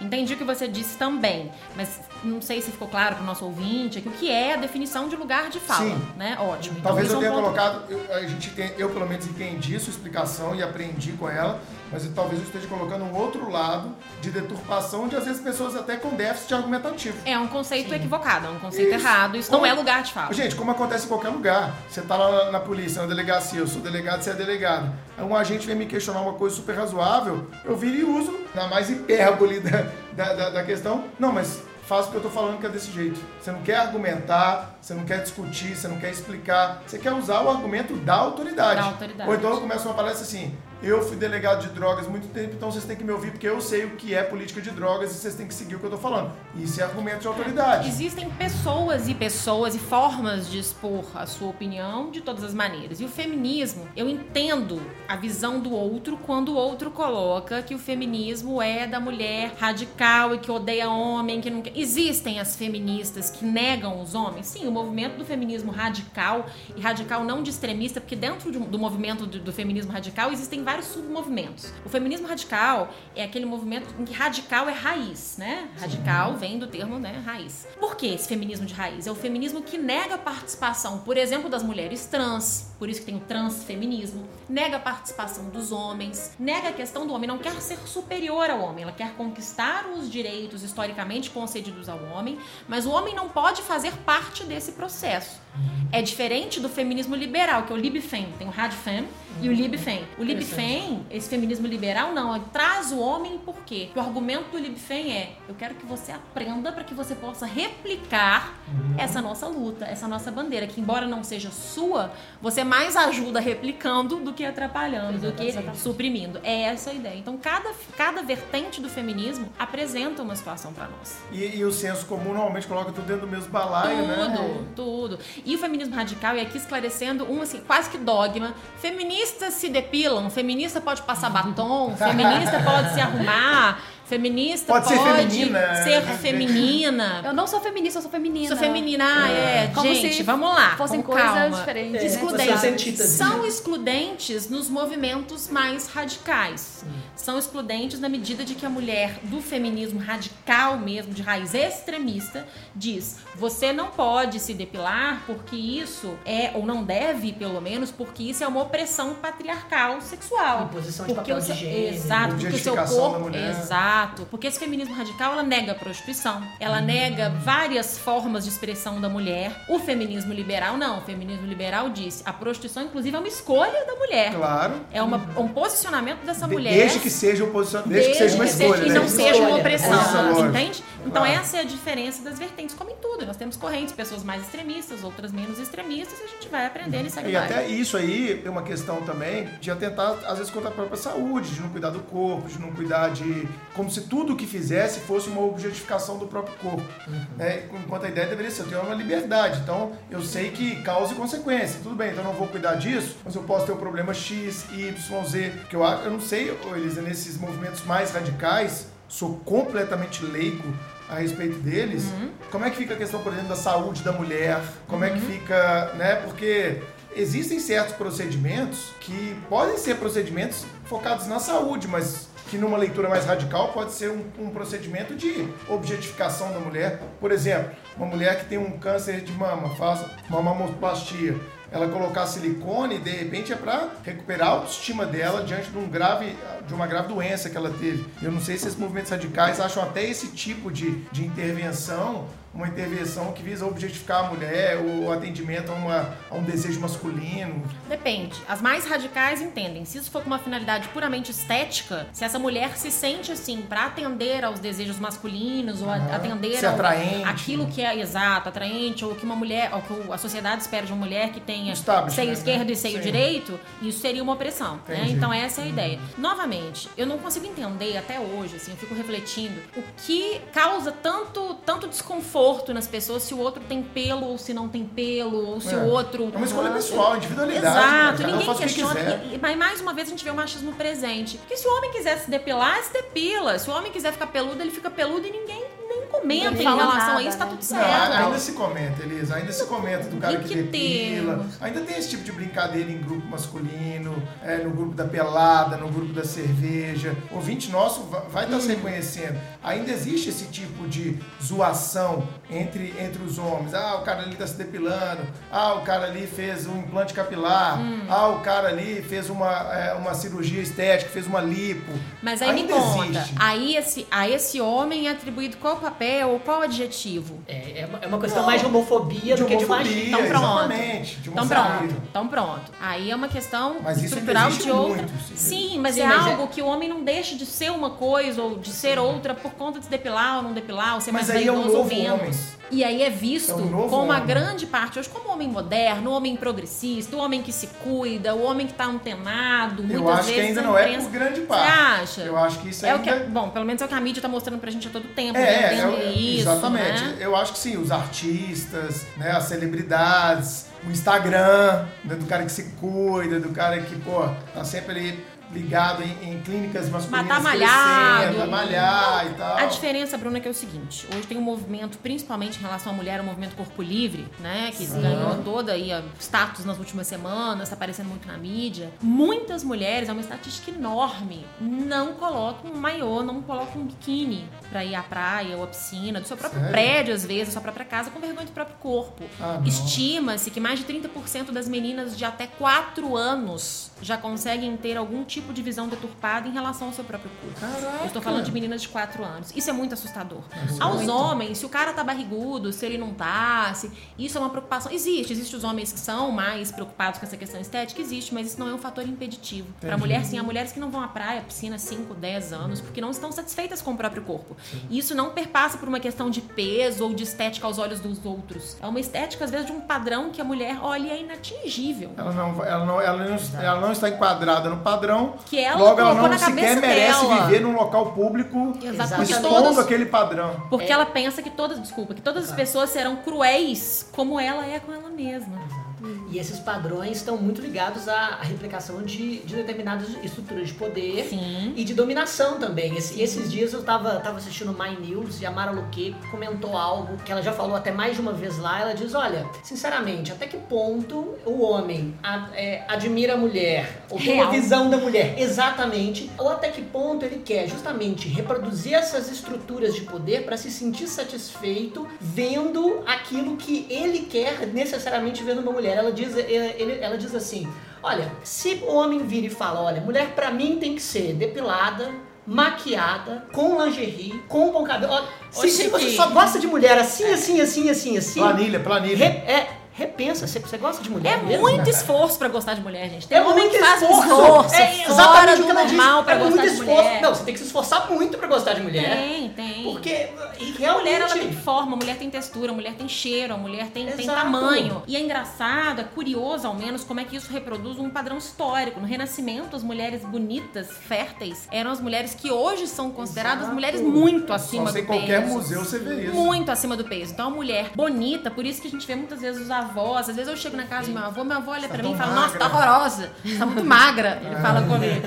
Né? E a gente hoje aprendeu nessa geração que, ai, adorei, tô linda. Não é assim que a gente É assim aprendeu? a gente aprende. Pois é. padrões culturais, Então, na cabeça das pessoas mais antigas, a mulher fértil é aquela mulher violão, com um quadril grande, com a cintura fina, o rostinho cheio, era assim que funcionava. Então isso vai mudando. Nos anos. Basta pegar nos 70, 80, 90 e 2000 a diferença do padrão de mulheres. As modelos, Verdade. as manequins da década, da década de 90, Naomi Campbell, Cindy Crawford, eram mulheres magras sim, mas muito mais reais do que as mulheres que hoje a gente vê nas passarelas. Embora agora esteja acontecendo um movimento Reverso. muito tímido. E que as Exato, marcas estão eu queria atentas, né? Muito Tímido. tímido. Teve até uma crítica a Victoria's Secrets agora há pouco, né? Que, Primeiro ela Sim. acertou tirando o desfile anual, aquele desfile De da- das. Angels, né? De lingerie, as mulheres padrão ali, perfeito, no que a É. sociedade atual entende como tal. E aí ela fez uma campanha fotográfica, não sei se vocês acompanharam isso, com vários tipos de mulher. Só que assim. O acima do peso da Victoria's Secrets é a nossa mulher todo dia normal que a gente vê toda hora, entendeu? Então aí coloca ali a representatividade da negra, a mulher que na visão dela é a mulher que está gorda, e aí a mulher que realmente está acima do peso, gorda, gorda não é um xingamento, gorda é uma condição física. É. As pessoas magras, altas, baixas, gordas, louras, negras, certo? Perfeito. Só que foi hoje colocado como um xingamento. E aí as mulheres que de fato são gordas olham para aquela foto e falam: "Eu não tô representada aqui". Então vamos começar a repensar, né, essas campanhas que estão sendo feitas. Da mesma forma, outras marcas que colocaram mulheres até assim mais acima do peso, mas aí varre no, no Photoshop para tirar a celulite. Eu posso estar acima do peso, mas não vou apresentar Mas uma pelo perna toda cheia de varizes e celulite. Sem celulite. Não é verdade? É muito cruel. É um padrão inatingível. É verdade. E aproveitando que a gente falou sobre homens, Chiquinho, agora Hum. uma polêmica. Polêmica. Ai, ai, ai. Gosto de polêmica. Ah, é? Gosta de polêmica, né? Gosto de polêmica. Tá sentado. Continua Sim. sentado. Homens. Eu então posso, posso segurar, né? Não, pode Segura segurar. na mão de Deus Segura. aqui. Ah. Homens podem ser feministas? Podem, Eu costumo- depende, eu- né? Eu, eu e aí? costumo, eu Me costumo conta, me você definir acha? como. Ah, que Como bom. feminista. Que bom. Sim, mas nesse, justamente, é, ju- justamente nesse viés, sabendo que é, eu nunca conseguirei dar um depoimento direto sobre o sofrimento das mulheres Tá. na sociedade contemporânea. E eu tenho consciência disso. Mas eu posso espalhar Uhum. A, a consciência de que a mulher hoje ainda sofre muita inferiorização por, por diversas questões culturais e que essas inferiorizações não têm nenhuma razão de ser. É. E a gente tem que buscar uma sociedade mais, mais justa e igualitária, é, justamente é, criando a consciência disso e tentando tirar da nossa vida essas, essas preconcepções. E eu me considero feminista por causa disso, mas eu não sei se eu posso. considero, eu me considero é, passos atrás ainda. Eu prefiro Hum. confessar que eu ainda sou um- alguém que teve uma criação machista, Uhum. pretendo e estou me esforçando na medida dos meus atos diários para desconstruir esse machismo, mas ainda estou é, caminhando no aprendizado sobre o que é o feminismo. Mas você acha que pode ter homem feminista? Eu sou Seria uma adepta. contradição Olha que próprios coisa. termos, Não, não. assim. É, como a gente já trouxe aqui antes, se eu sou adepta, né? Se eu for adepta de um feminismo radical, isso é fora de questão. Sim. né? O feminismo radical, ele tira, inclusive, mulheres trans. Mulheres trans. Né? Que é um termo até complicado. Mulher, mulher é mulher. Mulher é mulher, né? Nós temos apenas essas definições. Se por reconhece questões- como mulher é mulher. Pronto, por questões é, é, jurídicas e por questões hoje sociais. Agora, se eu for adepta de um feminismo liberal, sim, esse homem, ele tem o direito de ser feminista, ele deve ser feminista, com esse detalhe, essa ressalva, relacionado à questão do lugar de fala. Né? Senão vai Mas, protagonizar um, um movimento Exato, que ele é, não é naturalmente. É muito simples a gente pensar nessa questão também de- da opressão, do oprimido. Eu costumo usar um exemplo muito didático. Quando eu piso no pé de alguém, pisei no pé de alguém, e a pessoa fala, ai, eu não viro pra pessoa e falo assim, por que, que você tá falando ai? E continuo pisando, me conta. eu acho que tá gritando demais, eu acho que você tá falando ai muito alto. Eu é acho que isso é empatia, pô, né? exagero, eu acho que isso é demais. Eu simplesmente tiro meu pé e peço desculpas. É isso. É exatamente isso quando eu trago a questão do mimimi. O que é mimimi? Mimimi é o que dói no outro e não dói em você. Então a gente precisa ter Exatamente. isso muito claro nas nossas cabeças. Pisou no pé do outro, tira o seu pé. Ainda não tá no ponto de pedir desculpa, tira o pé e tenta não pisar de novo. Acho que aí a gente já tem um, um bom caminho a seguir. Porque eu acho que a questão do mimimi, ela passa, ao meu ver, por um questionamento por parte de quem não tem essa visão ainda a respeito de tudo isso que a gente está falando. Sim. Pode ser o mimimi é, do ponto de vista de raça, do ponto de vista de credo religioso e etc. Vou dar um exemplo do, do final do ano de 2019. Teve aquela polêmica com o episódio de Natal do Porta dos Fundos, Sim. onde muita gente ficou ofendida e o STF disse que é liberdade de expressão. Eu tendo a concordar com o STF. O que não me impede de entender que quem acredita naquela visão bíblica de Jesus e etc., aquilo possa ter soado como ofensivo. São duas coisas diferentes e que as pessoas normalmente misturam na mesma panela dentro do mesmo caldeirão. Tá em tudo isso hoje, né? Sim, Tá não. tudo, tá em Sim. tudo. São dois polos, Mas, mas peraí, você entende isso ou aquilo? Você publica uma coisa no Instagram, né? a gente Exato. gosta de publicar de vez em quando, Elisa. Elisa também de vez em quando coloca umas coisas mais polêmicas assim como eu, e a gente vê que as pessoas primeiro não leem, primeiro não querem entender o que você falou, não interpretam o texto, elas querem simplesmente gritar. Elas querem negar o seu argumento pra legitimar o delas. Não É. importa. É. Como cães raivosos, elas começam a. Exatamente. Não, não, não. Por quê? Por que não? Vamos negar. Depois a gente vê se dá pra argumentar. Exatamente. É essa a ideia. E eu, eu, eu fiz um post na época, né, dessa polêmica do Prós dos Fundos, dizendo que é, eu assisti, não vi tanta graça. E não foi por questão religiosa, foi porque eu achei o episódio ruim mesmo. Alguns diálogos eu achei fantástico, algumas sacadas assim, eu achei bem legal. Mas na hora que eu estava vendo o episódio, eu percebi que aquele episódio poderia ter ser, ser feito apenas para gerar o buzz, o tráfego, a, a mídia que ele gerou. Com um olhar mais assim, né? Hum, isso aí tá sendo feito só para gerar Pra trazer à para tona. trazer à tona e para gerar esse, esse burburinho todo e etc. Mas eu publiquei, eu só cheguei à conclusão que eu achei ruim porque eu tive a liberdade de assistir.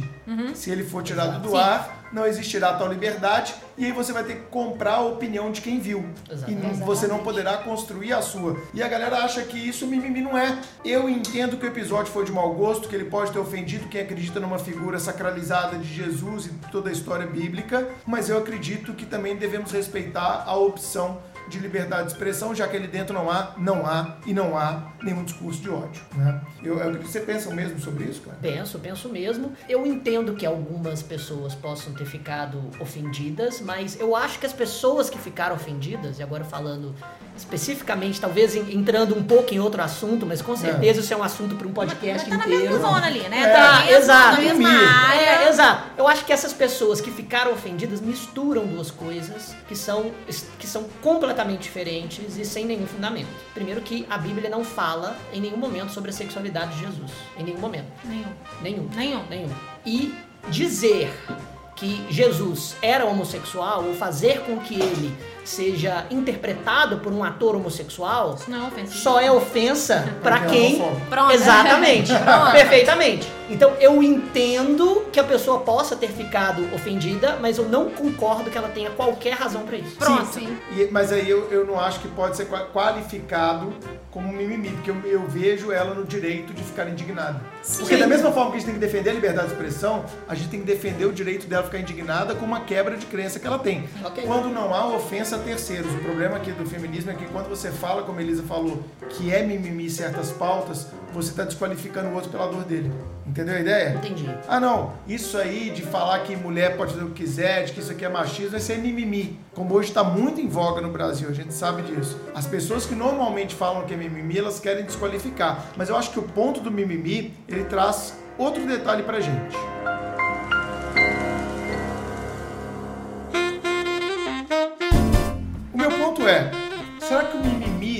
Deriva ah, de um certo exagero, talvez dessas correntes mais radicais? Porque aí, ao invés de filtrar o que seja a essência do feminismo, quem quer atacar o movimento pega a vertente mais radical, onde pode haver, na visão deles, determinado abuso e desqualifica, coloca tudo dentro do mesmo balai e fala que é mimimi. Mas Será ser que não? humano, ser humano que tem preguiça de ler, disso estuda, amor, né? Pega, vamos ler um pouco. O homem médio. É, dá um Google. Mas esse é o homem médio. Né? É, na minha época era Barça, né? Mirador. É. Você, você fez muito trabalho com Barça, Chiquinho. Isso, Barça eu lembro. Barça Não, eu você não lembro. lembra de Barça, não é Lembro. possível. Você já Vendiam na na- escola. Não. Barça. Vendedor de enciclopédia, tem que ter um podcast pra isso. Mas foi um né? dos últimos, depois essa Profissões, profissão acabou. É, o último da profissão. O último trabalhou na escola da Carol. Sabe uma coisa que me, eu não sei se vocês concordam comigo, uma percepção que eu tenho, que antigamente o, o acesso à informação era muito mais dificultoso. Hoje, a informação tá a qualquer tempo, a qualquer lugar, pra quem quiser. Tem todo tipo de informação e as pessoas estão cada vez mais preguiçosas pra buscá-la. Então, Talvez legitimadas por um discurso de ódio, Sim. em que eu queiro, em que eu queira apenas legitimar o meu argumento. A gente viu isso, né, numa realidade muito próxima nossa na questão das eleições. né? Eu não quero ouvir, eu não quero estar aberto e pessoas abram suas mentes e corações, porque eu posso falar que eu sou fruto disso. Eu já fui uma mulher com alguns viés machistas que eu ouvi pessoas diferentes e me interessei, fui pesquisar e falei, caramba, isso faz todo sentido. Faz... A gente precisa ouvir o diferente, mas o diferente respeitoso, o diferente que te respeita. Igual a gente vê hoje, né? A questão direita, esquerda. Cara, eu tenho uma posição política de centro-esquerda declarada. Mas eu, eu quero ouvir o esquerda radical, embora eu não concorde com ele. Concordo Eu não plenamente quero ouvir o de com extrema direita, não. Eu vou Meu- falar de verdade pra vocês aqui. O de extrema direita eu não tô ouvindo a- muito, A, não. dire- a direita liberal você ouve. Ok, A claro. direita liberal, libertária. Para ali. Mentira, eu ouvo. Porque Não, tô brincando. É o limite. Não, O basta meu, muito meu Twitter vai de Jean Willis Sim. a Carlos Bolsonaro, só pra vocês Tem que entenderem. ser. Eu sigo todo mundo, porque assim eu construo o meu. Exato. Assim eu vejo, posso Mas, gente, olha, quem tá nos Claro. ouvindo, conheça os argumentos pra você formar suas opiniões. Isso. Sabe, a gente só quer comprar a opinião pronta. Então, cara, se você. né? Mas eu falo isso até com uma, com uma prima minha. Cara, se você é de esquerda, segue os caras de direita, cara. Pra você entender o que eles estão falando, porque assim você qualifica o seu discurso. Exatamente. Claro. A minha, a minha repetição, né? Claro, a minha podosfera que eu sigo vai de Café Brasil, que é um podcast de direita, Uhum. até Revolu Show. Jura? Que é um, sim, que é, um, que é um podcast de comunistas declarados Roots, roots, roots. que falam sobre teoria marxista Aí. no podcast. Exato. É isso. Tem que ouvir todo A gente mundo. tem que- cara, é o grande barato da vida, é aprender, sabe? Você tem que estar aberto pra ouvir as coisas, aberta pra entender os argumentos, até pra falar isso é um lixo, você é um lixo, até pra, né?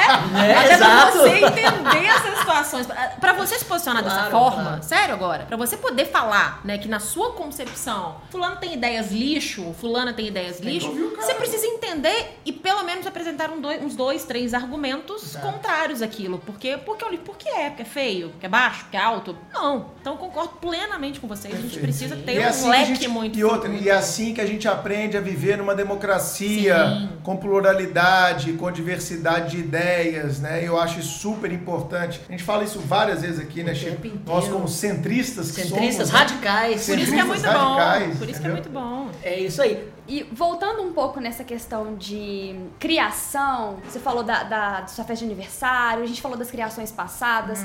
Nesse sentido, como a gente consegue desconstruir os dogmas dessas criações passadas? E puxando um pouquinho outra pergunta, como desconstruir o próprio machismo? Como combater o machismo? E, e posso ainda agregar só mais uma pergunta à, à- à colocação? A gente tem visto hoje o crescimento, como eu já disse aqui, de um discurso reacionário muito forte. Sim. Inclusive, muitas vezes embasados por políticas públicas. Eu não vou citar nomes. não vou. Você tá falando da política de abstinência sexual, Chiquinho? Não, né? Você viu o nome daquele Pelo livro? amor de Deus. Você viu? Não, Não, gente. exato. Ah, Agora, agora é política que ponto pública do chegamos? governo federal, Vamos lá, vamos exato. lá. E é claro, né, o carnaval, o povo carnavalesco não deixa por, por menos. Tem o bloco quem deu, deu, quem não deu, não dá Mares. Gente, é muito. Gente, é muito fácil. Quem é de esquerda, transa. Quem é de direita, não transa. Não transa, Acabou. acabou. É Eu isso. Outro dia, outro dia eu briguei com a T, Elisa, eu briguei com a T, minha filha, eu falei, ó filho, ainda bem que essa política não existia na minha época, senão você não ia ter nascido. Tá vendo? Tá vendo? Quem não sabe, eu fui pai na adolescência, É né? no mínimo, é no mínimo Ah, não? Não, mas já vai ter gente. mas- Não mas tem já- base científica, Chiquinho? Não, não, mas já vai ter gente pra falar, não, mas a política do governo se destina a, a crianças e adolescentes. Então eu digo que política de abstinência sexual pra criança e adolescente nunca funcionou em nenhum lugar do mundo. Isso é Não mesmo. É Exato. Milhões de motivos. Exatamente, Milhões. exato. E tentado em vários países, da Europa e África principalmente. Mas, voltando, com o crescimento desse reacionarismo, dessa ideia do meninos de azul, mulheres de rosa e, e plateia, e plateia aplaudindo, como lidar com o conservador que se vê reforçado por todas essas eh, ressurgências? Ai, mas é a pergunta que eu me faço todos os dias pra sobreviver. É, não é verdade, porque é- eu digo assim, para as mulheres que sempre quiseram ter filhos, como foi o meu caso, você colocar um filho no mundo da forma com que as coisas estão hoje, não tô falando de posições políticas instituídas só não hoje no Brasil, da forma, com esses discursos de ódio, com o não ouvir o outro, com a falta de empatia, com a preguiça de aprender, Fake news. com fake news, com todo esse lixo que está sendo colocado para nós, é, muda muita chave. Se você também é pai recente, imagino que você tem essas preocupações todos com os dias. certeza, com certeza. É, como é, quando meu filho tiver a minha idade, como é que esse mundo estará? Eu tenho às vezes medo de ficar pensando nisso e ficar louca. Exato. Porque eu não vejo um mundo melhor em muitos aspectos. Vejo sim lutas que nós vamos ter que chegar a algum lugar, senão o mundo acaba antes, não tem, não tem alternativa. Mas eu fico me questionando muito isso. E a única resposta que eu encontro é por meio do estudo, é por meio da leitura, é por meio do estímulo à educação, que aí a gente entra em outra situação, o fomento à informação, porque a informação é muito poderosa e a informação é muito perigosa, não é? Então os governos, eles podem manipular isso da forma que bem entenderem, como a gente vê também em diversos locais hoje no mundo, longínquos, não tô falando de nada muito perto de nós, mas a gente vê isso, manipulação de informações. Então o fato é que vamos nos informar, primeiro ponto, vamos ter um olhar mais empático em relação ao outro e vamos criar os nossos filhos, os filhos dos outros, as pessoas com quem a gente se relaciona, as novas gerações de uma forma diferente. Como isso? Atribuindo papéis socialmente femininos aos meninos e atribuindo papéis socialmente masculinos às meninas, para que todos entendam que mulher não tem que gostar de português e homem de matemática. Quando pequena, eu me lembro muito bem, eu via os meninos da minha sala ganhando Lego de Natal, eu achava Lego máximo, e brincando na escola com Lego, e eu não podia brincar de Lego, não em casa, nunca tive essa proibição, mas eu não podia brincar de Lego na escola, porque aquilo era uma atividade masculina, porque os meninos seriam engenheiros, os meninos seriam grandes pensadores, os meninos seriam intelectuais, os meninos seriam, as meninas seriam o quê, né? Hoje está comprovado, as mulheres, um dos fatores, um é a licença maternidade, a gente pode falar sobre isso, mas o segundo fator pelo qual as mulheres hoje ainda ganham 27%, algumas pesquisas falam em 32%, menos que os homens, é o fato de historicamente escolherem profissões por conta da opressão, por conta do patriarcado, por conta da falta de oportunidade, escolherem profissões que pagam menos. Profissões que socialmente foram entendidas como profissões de mulheres. E vejam que curioso, por isso pagam menos. É Tostines porque é mais fresquinha, fresquinha. Isso é uma propaganda muito antiga. Pra quem é da, da época da Carol não vai saber disso, não. A gente não sabe de onde, o que, veio primeiro, o ovo ou a galinha, sabe? Verdade. Embora tenha sido o ovo, sabe- sabemos muito bem, né? Porque era um é? bicho que antes era quase galinha, então tudo mais. Então. Só que essa é outra discussão. Exato.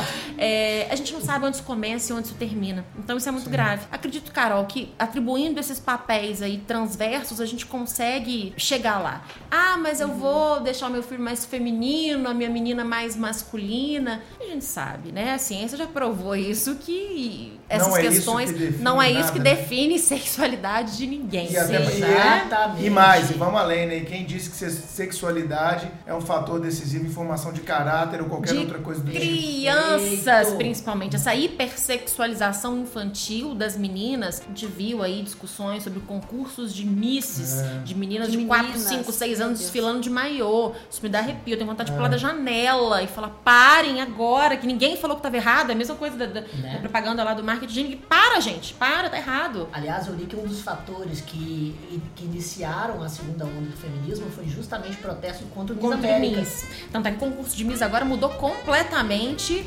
é, as vertentes que eram antes apresentadas, né? Os concursos de Miss estão muito mais atuais, embora ainda com umas peças antigas, umas coisas esquisitas, mas muito mais atuais. A gente falou de o homem ser feminista, Uhum. é, Carol e Elisa, vou fazer uma pergunta pra vocês, Tá. Uhum. depois vou fazer alguns depoimentos aqui, tá? De acordo com a nossa experiência. Vocês ainda têm muitas amigas machistas? Muitas. Muitas. Muitas. E como é que você identifica, para nosso ouvinte que está que tá aí nos escutando, super interessado no tema, comportamentos machistas em mulheres? A gente já falou de um, um aqui que é criticar a roupa da outra, desqualificá-la, né? adjetivá-la de forma pejorativa. Mas como é que vocês identificam isso nas suas amigas? Você dá vontade de você, dá um toque? Como é que você fala, amiga? Pera aí. Eu? Você, não, você eu. Mas assim, você- a- acho que, acredito eu, que às vezes podem ser deslizes, às vezes pode ser uma questão criação, família é, e etc. Como identificar esses comportamentos numa. É correto a gente falar uma mulher machista ainda? Sim. Sim, temos mulher machista. machistas. Quer começar, Carol? Posso. Então vai. Inclusive, é, eu me lembro de uma amiga que na faculdade ela vivia falando: Eu odeio essas feministas, eu sou antifeminista. E ela falava isso Na sempre. faculdade. Na Essa faculdade. frase já, já responde tudo, né? E aí, um certo dia, eu perguntei pra ela, por quê? Por que isso? E aí ela me falou com base no senso comum. Ah, porque feminista vai pra rua e fica pelada e queima sutiã. Isso que é Quebra feminista. santa, e eu não nananã. quero ser isso. Verdade, Quebra ela- santa, vai, vai, vai à igreja e, e quebra tudo e xinga o padre, coisas assim. Uhum. Sentei e falei, então vamos conversar só um pouquinho? Palestrinha! É, palestrinha, É, palestrinha. Também sou palestrinha. Tá, Expliquei pra ela algumas coisas dentro disso que a gente conversou aqui, questão do conceito de feminismo, o que é. E eu perguntei pra ela, né, mas deixa eu te fazer só uma pergunta. Quando você sai de saia e algum homem fala que você não pode fazer isso, você acha que ele tá certo ou que ele tá errado? Ela me falou, completamente errado. Eu uso o que eu quiser. Eu. Falei, então você já começou a entender. A salvação. Então, Exato. e aí, Amém, eu amém, comecei amém. a explicar pra ela algumas coisas, né, sobre o feminismo, e ela falou assim: Ah, é isso que é feminismo? Falei, sim. Uhum. Apresento-lhe o feminismo. E aí ela começou a mudar completamente a visão, claro que não só por minha causa, né? Eu, eu- Ah, mas você fez um trabalho de conscientização É, eu- de uma pessoa que sim, você achava que valia a pena conscientizar. Claro, até porque dentro dessa questão de entender que a mulher também está em construção. Perfeito. E aí, Todos estamos, né? Hoje ela sempre fala comigo, é, eu sempre vejo ela postando coisas sobre feminismo e eu acho super legal porque eu já vejo que ela entendeu o que, é. Massa, Carol. E Que comentários machistas, tanto de mulheres quanto de homens, na faculdade, por exemplo, estágio, por ter cabelo curto. Aí as pessoas me veem e falam assim: Carol. ah lá, cabelo curto. Ela beija meninas, ela Beija, Por causa do menina! seu Porque tem cabelo curto. Porque tem cabelo curto. Quando eu cortei o cabelo. Não, mas gente, peraí, é, é pessoas da sua geração, 20 e poucos anos, que olham você de cabelo curto e falam uma merda dessa. Sim. É, é, Bruno, é isso que a mulher passa. Caralho, velho. É, a, a, a lá, a Carol é a, é a típica feminista. Mas lá, cabelo se tiver curto. cabelo comprido e fica jogando cabelo também o tempo inteiro, ah, e Ah, beija é. meninos demais. É, Exatamente. isso. É, exatamente. Normalmente quem fala isso é quem não beija ninguém, né? não sabe, mas é exatamente isso que acontece. É impressionante como é que a gente é taxado ainda pela, pela figura, Sim. né? Pela imagem. Criaram uma imagem da mulher feminista. É um estereótipo mesmo. Aliás, esse cabelo ele cai muito bem, né? A gente fala isso obrigada. várias Não, vezes. a Carol é hiper elegante, hiper Ela é chiquérrima, eu falo É. elas sempre, acho que têm. A presença de imagem, né? Tem, tem, tá E fortíssimo. você, o que, que você faz, minha irmãzinha? Às vezes eu choro mesmo. assim, Porque você, às vezes você tá lá no interior em Muriaé, você vê aquela amiga sua, amiga de Ai, infância. vamos, Isso acontece demais, isso acontece imagino. demais. Eu tenho um grupinho que é muito legal. Cada semana ela, ela, ela- ele- esse grupo muda de nome no Sei. WhatsApp. Hoje é, tá não beijos no momento. Todos vão ouvir, por isso que eu tô falando. Não beijos. Chama não beijos, já foi peguegueca, já tem vários. Peguegueca? Não tem como a gente contar aqui. Sempre que alguém lança uma coisa. É, sempre que alguém lança uma coisa engraçada no grupo, que tem a ver com. A gente coloca com o nome do grupo. E essa turma toda são meninas que estão comigo desde dois, três anos. E são as minhas amigas reais. Amiga de não fé. São, não são parentes, não tem uma Sim. parente. E são minhas amigas reais. E eu fico muito feliz em hoje, aos 34 anos de vida, ver que todas, cada uma ao seu modo, são mulheres incríveis. São mulheres fora, muito fora da curva, cada uma da sua forma.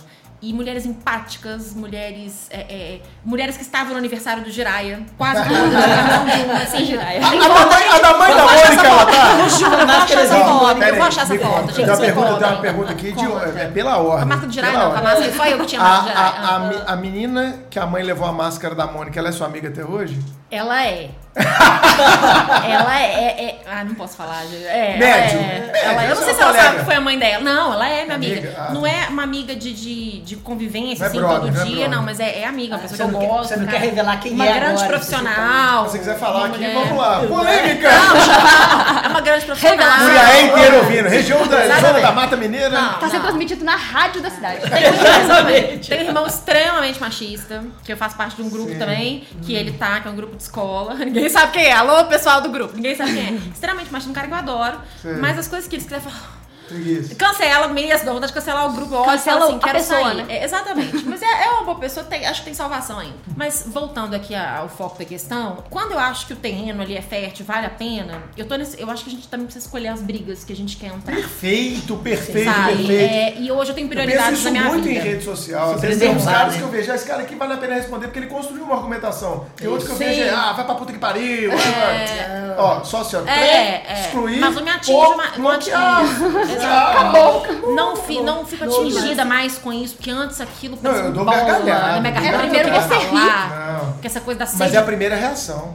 Sim, Quando você é sim. ofendido, a sua reação é reagir. É. a sua reação é, É, instintiva. é, sim.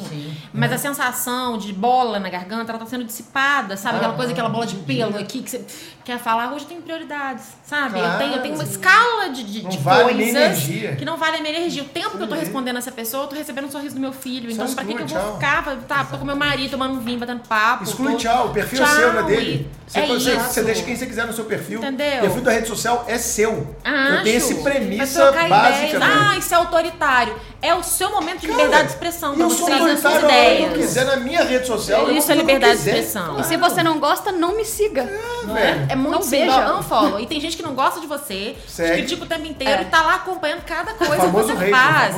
É muito impressionante. Mas o que, que eu penso mesmo em relação a isso pra concluir? Eu tento, tento assim pregar, eu tento falar e chegar à igreja da mãe Elisa ali falar e, e trazer e, e tentar explicar o que, o que eu penso em relação a isso e por que é importante defender o feminismo. Que não quer dizer que você precisa ser assim assado e tem as vertentes todas do feminismo. Pra quem quiser estudar, procure em interseccional, negro, transfeminismo, radifem, libfem, feminismo socialista. Tem um milhão de. Tem, tem pra todo mundo, sabe? Encontre a sua onda e vai. Olha que sensacional. Você encontra a sua corrente. Encontra a sua. É? É isso, como tudo na vida. Encontra seu Claro. time de futebol, encontra aquela, aquela vibe que te faz bem. O Antônio É já isso. encontrou o time de futebol dele, você sabe, né? Claro que. Antônio é galo Essa- doido. Gente, é negócio. Graças a Deus. No momento eu não tô podendo falar muito, não, sabe? Pô, o menino. É? Oi, o Antônio nasceu, Ele nasceu no no time ano que a mãe dele caiu pra segunda é, divisão. Que time você acha que ele vai torcer. Carol? Mas merecido. Atlético. Galo Muito doido. merecido. Não, você não é atleticana, né, Eu sou, Carol? inclusive, meu aniversário de isso. 5 anos Respeita foi do. Atlético. Ô, Pô, Carol, tá aqui, é fechado. Uniformizada tá de chuteira e tudo. A gente tinha. Olha só. A gente tem um ponto em comum, mas um ponto muito grave de discordância. mas vamos voltar. Pra quem não é Voltando. mineiro, não entende, né? Isso. Mas Atlético e voltando. Cruzeiro, o pessoal que é de fora de Minas Gerais, é o Atlético, é o Flamengo e Vasco, é o Inter e, e- e Grêmio, Eu é o Bavi na Bahia, é, né? exatamente. É o Esporte Náutico. É, e, pra, e pra vocês entenderem o fanatismo daqui, eu sou o único atleticano de Minas que não liga muito pra futebol. Ah, É o você único não é atleticano, ele não é Os meus atleticano. medos estão caindo hoje, nessa data. não, não negue meu lugar de fala. que negócio é esse? Você tem uma camisa do Galo na sua casa? Claro que eu tenho uma camisa do Galo. Aí sim, então você é atleticano, tá bom. É, acho que a gente precisa tentar, assim, levar as pessoas que estão precisando só de informação. Eu era um caso assim, tô dando meu testemunho de fé. Eu era um caso assim. Eu também era. E é- você também é? Olha, Também Carol, era. que bom. Que bom saber. Eu era. Porque ninguém nasce desconstruidão, né? Sim. Tomara que as próximas gerações nasçam assim. A do Antônio, acho que não. Ainda, né? A do Miguel, a do Pedro, os meninos que estão nascendo aqui no Supremo, acho que não. Mas na próxima, eu acho que a turma pode nascer mais desconstruída. Fora ah, eu acho isso. que a deles já, já vai nascer desconstruída. Já vai ser. Talvez nos lares desconstruídos, talvez com os- as Mas referências as escolas diferentes. Tomara, Bruno, eu vou torcer muito por isso. Não, vou as torcer escolas já estão já isso. estão na outra vibe, eu tenho percebido isso. Que bom, vou torcer né? demais Tem por uma isso. cunhada minha que é dona de escola, sabe? Eu, eu vejo essa preocupação já desde a mais tenra idade, assim. Fico feliz. Assim, Né? me conforta. Daqui a pouco meu filho vai pra escola, me conforta saber disso. Mas a verdade é que tem gente que não quer ouvir. Não adianta explicar pra quem não quer entender. É, sabe? premissa básica pra Essa você mudar é- é, querer mudar, né? Não quer, não quer ouvir. E vejo muito isso. Mas a, pra mim, a maioria das mulheres que ainda se, se, se posicionam como machistas tem duas premissas básicas. Primeiro, falta de informação. E segundo, perspectivas de criação. Reprodução de comportamentos Eu acho que esse é o foram dado a mais- todo é- tempo esse é o dado vistos, mais forte, ao meu ver. vistos. Por isso, pode falar. Não? Por isso, pra elas, talvez seja mais confortável. Veio de cidade do interior, então, nossa, a expressão máxima. Meninas estudaram junto comigo, que tiveram as mesmas oportunidades que eu, até maiores. Ah, vou casar com médico, né? Já ouvi amigas minhas, caça médico, total, como se aquilo fosse a expressão máxima. Cara, pega lá, senta a bunda na cadeira, sabe? Vai- seu, né? você tem Constrói oportunidades, você tem a possibilidade, que maravilha, você tem privilégios. Isso- Estuda, isso. passa na porcaria da faculdade de medicina, vai ser médico, ganhar Você pode ser 50 conto por independente. mês, E então isso você é o mais legal da gente pensar um pouco no perfil do nosso ouvinte. Uhum. Porque, como a gente disse no começo do episódio, a maioria dos nossos ouvintes, nossos alunos, nossos seguidores são mulheres. E como elas estão estudando no Supremo, elas mostram que Uhum. a maioria eh, dessas meninas que estão hoje estudando, elas querem buscar o seu independentemente de marido. Eu acho que esse é um, é um perfil, você convive muito com as nossas alunas, eu acho que você vê isso demais, né, Elisa? A Elisa foi minha aluna na época, né, onde ela era, ela e mais umas 20, 30 mulheres na sala, sala de 200. uma turma de 200. Hoje você entra em qualquer turma do Supremo aqui, isso na época de pretório. 10 ainda. anos, hein? Pensa, há olha a 10 mudança. anos. Hoje qualquer sala para carreira policial no Supremo É. tem mais mulher que homem. Eu falo carreira policial porque a gente já vai entrar nisso, mas antes eu quero fechar essa questão da mulher machista. Eu fiz uma enquete no meu Instagram, até baseada num trecho do livro da Simone de Molinari, que esteve com a gente aqui também no Supremo Cast. A Simone falava no livro dela uma coisa interessante que eu me identifiquei, acho que você também se identificaria, que é esse novo homem. Esse novo homem que quer desconstruir o machismo, está tentando entender o que é o feminismo e está tentando entender qual é o seu, a sua- o seu, o seu lugar no mundo, cara. Sim. Então, por exemplo, ela cita o exemplo. Será que um homem oferecer para pagar a conta, ele pode ter uma dupla leitura da mulher? Imagina você tá num primeiro encontro, chega, não, deixa que hoje eu pago. Dependendo da corrente que a mulher adota, ela pode entender isso como uma gentileza ou como uma tentativa de submissão. Sim. como Sim. assim? Você tá achando que eu não tenho dinheiro para pagar minha própria conta? Já joga a taça de vinho na cara. Exato. e eu julguei essa polêmica, não sei se você acompanhou no meu Instagram. Publiquei uma parte do livro e aí Eu não vi, eu vi só a pergunta. e aí eu o fiz homem a deve pergunta. pagar a conta, né? Eu fiz a pergunta se mulher deve, é, se homem deve pagar a conta ou não. Divulga aqui agora o resultado. 79% disseram que não, o que me deixou feliz, e 21% disseram que sim. É muita gente. É muita gente. Muita gente. Mas o pior, eu recebi muitos directs. É, vamos olhar o lado melhor primeiro. A maioria das pessoas responderam: depende. Depende do acordo do casal. Pronto. Depende, hoje eu pago, amanhã você paga, vamos dividir hoje, eu tô apertado, eu tô desempregado, você tá sustentando a casa. E os casais mais bacanas que eu vejo na minha vida com quem eu convivo são assim. É isso aí. São assim. É isso aí. Você é um exemplo. Só que só pode acontecer isso quando você tem liberdade financeira. Exatamente, tem isso também. Né? Os dois têm ali uma condição e tal, mas ainda que não seja, é, eu falo muito isso, ainda que não haja liberdade financeira, Elisa, ainda que seja momentânea, eu, eu vivi isso com, com, com um casal que eu sou padrinho de casamento, onde eu já vi ela trabalhar e ele ficar desempregado Sim. e ela segurar a casa dois anos, Sim. pagando viagem, pagando tudo, e já vi ele também fazendo o contrário, e hoje os dois estão super bem. Os dois empresários, os dois bem na vida, quase 20 anos de casado, felizes, com dois filhos maravilhosos, e é uma relação que eu admiro muito porque é isso. Não existe regra, existe uma construção de um plano, de um projeto em conjunto. Mas isso foi o legal. A maioria das pessoas mandaram direct, depende, depende da situação, depende do contexto do casal, mas algumas meninas me assustaram demais. A que mais me assustou foi uma menina que respondeu assim: Como diz o meu pai, se o cara não tem dinheiro para pagar a conta de uma mulher no restaurante, que homem ele vai ser para essa mulher? Nossa, não, não é jeito, possível. tá aqui salvo, cara. Ela já explica ali como diz o meu pai. Ela já, já, já A traz. herança já- parental. Exatamente. Aí eu respondi, será que você não tem que revisitar a posição do seu pai? Aí ela escreveu um textão. que não. Aí você- Eu, eu- não, aí é que você falou. Não vale a pena. Não Eu vale. tentei, eu tentei colocar uma reflexão. Não, não voltou? Ficou É no vácuo. Valeu, cara. Obrigado aí. E, e muita gente nesse sentido. E ela realmente acredita de forma genuína que essa é a função de um homem, né? É, É. pagar. O máximo que eu vejo, às vezes, em algum lugar é que o homem deve sustentar a casa e a mulher, se quiser trabalhar, é pra ter o dinheiro. Adoro isso. Pra ter o dinheiro dela. O dinheiro dela, é, Pra fazer a exatamente. unha, para arrumar o cabelo e pra comprar o presente de aniversário do marido. Nossa, apenas. é verdade. Esse porque discurso é muito comum, Elisa. Isso é muito grave, porque o que é mais grave pra mim, Bruno, não é o discurso. E é um o- subjugamento, né? Hum. Porque, tipo assim, o que for conta comum é dele. O que for conta minha é minha. Exatamente. Cadê a parceria? E Cadê o acredita-se casal? É verdade, né? e acredita-se de verdade que isso é o correto, que isso é o bacana. Eu, eu repito, já fui uma mulher que acreditei que isso era uma, uma, uma demonstração Uma de, de cavalheirismo ou de proteção, porque se espera do homem uma, um viés protetivo. O homem é o protetor, o homem é o provedor desde os tempos mais longínquos. Assim não foi, né? Hoje a gente vê isso mudando. É, a questão do, do homem pagar a conta, para que é, é só um- a ponta do iceberg, se a gente pegar o resto, é, é só uma expressão que pode ser usada em, determin, em determinados momentos, ela traz pra gente algo muito mais grave, que é a dominação financeira. Que é a dominação que vem desde a escolha, como eu falei, das profissões, até a mulher ganhar menos e estima-se, segundo a ONU, isso é um dado, que só em 2133 nós vamos ter a igualdade entre homens e mulheres. Nossa. Igualdade de gênero. 2133 já caiu, agora já foi Sério? 2400, 2133. Isso é muito sério, isso é muito grave. Então o que a gente está fazendo para mudar isso, né?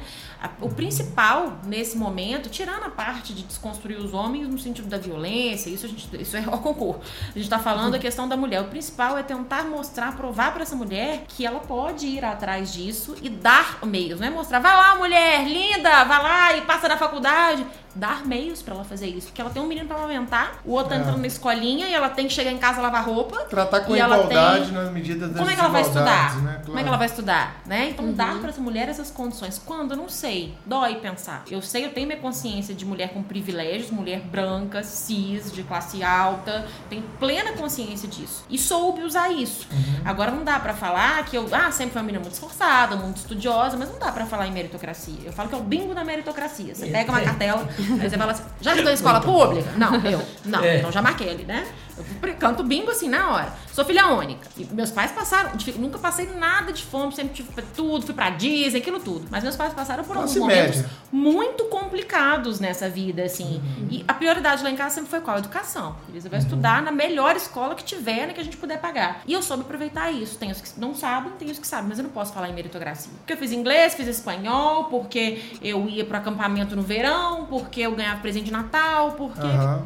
Né? Então, bom, alguém que tem, que tem consciência disso hoje em Pois dia. é, né? mas não dá pra falar, ah, mas eu estudei, eu sentei, eu fui a primeira da sala na minha faculdade. Por que que eu fiz isso? Ah, mas eu peguei ônibus no Rio de Janeiro pra ir na faculdade. Garoto, Trabalhava eu tô falando de andar 20 quilômetros na estrada de chão batido pra ter aula de manhã. Acorda, sabe? Então isso não é... Você fez mais sua obrigação. É Tá a verdade. plaquinha da faculdade, quando você forma. Tem amigos que já passaram por isso. Você não fez mais que a sua obrigação. E é isso, sabe? É isso que a gente precisa entender. Puxando um pouco aqui agora para a área policial, Tá.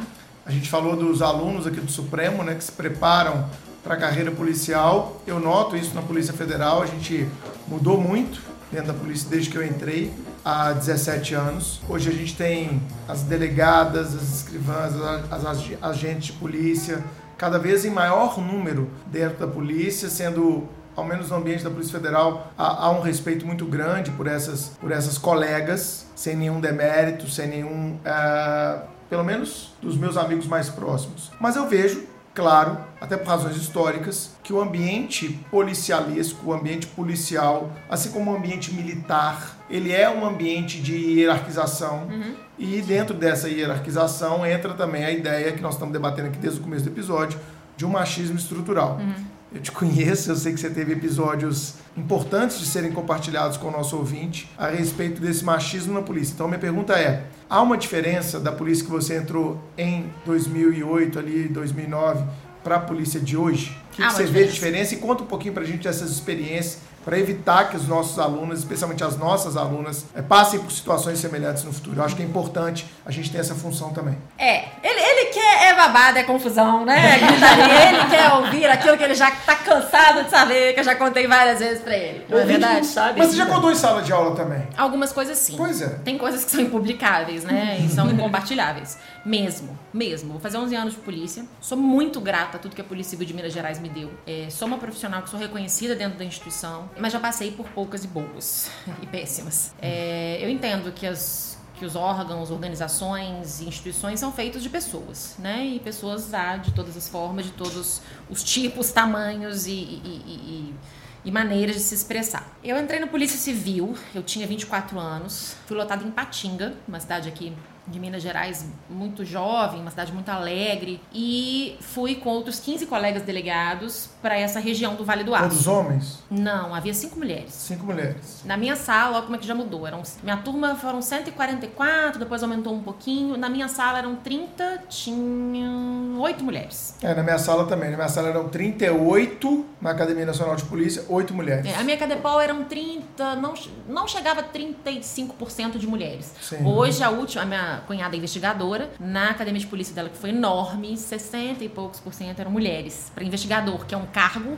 é, fortemente masculino, Masculino. tradicionalmente masculino, porque é quem vai pra rua, quem De corre, escrivão, então, já físico, superou Pois é, muito, é né? que é uma carreira naturalmente feminina, porque É, eu na estou... PF até que não. Na É, PF tem muito não, na, mais na. Polícia Civil tem muito mais mulher. Porque a Polícia Federal talvez seja mais masculina que, que as polícias É civis. tem a questão de ir vejam- pra fronteira, morar muitos anos na Isso, fronteira. acredito que Então, tem não sei mais se uma espanta, reprodução né? estrutural, E outra, e outra, e outra. O teste físico da Polícia Federal para mulher é uma covardia. É. Fique registrado é, aqui. É, sim, concordo. O teste pra físico... homem também eu acho ele bem pesado. Não, mas, Bem pesado. mas assim, mas é aquilo, Liz, vamos ser honestos. Isso aqui não é, não é ser machista. Força física, eu Força sei que você está dizendo homem- o homem, biológico. é, às vezes, mas eu não maioria- tô negando questões biológicas, concordo com você. né? Eu acho que biologicamente, ainda que haja é, no teste físico da Polícia Federal, óbvio, o teste da mulher ele é menos exigente do que o do homem, mas eu digo a exigência para uma mulher fazer. Eu não estou fazendo a comparação do homem e da mulher. O teste da Polícia Federal ele é o teste policial mais pesado do Brasil, sempre foi. Mas talvez o homem ele tenha mais dentro daquela condição que se coloca para ele condição de passar. E isso está sendo refletido na academia.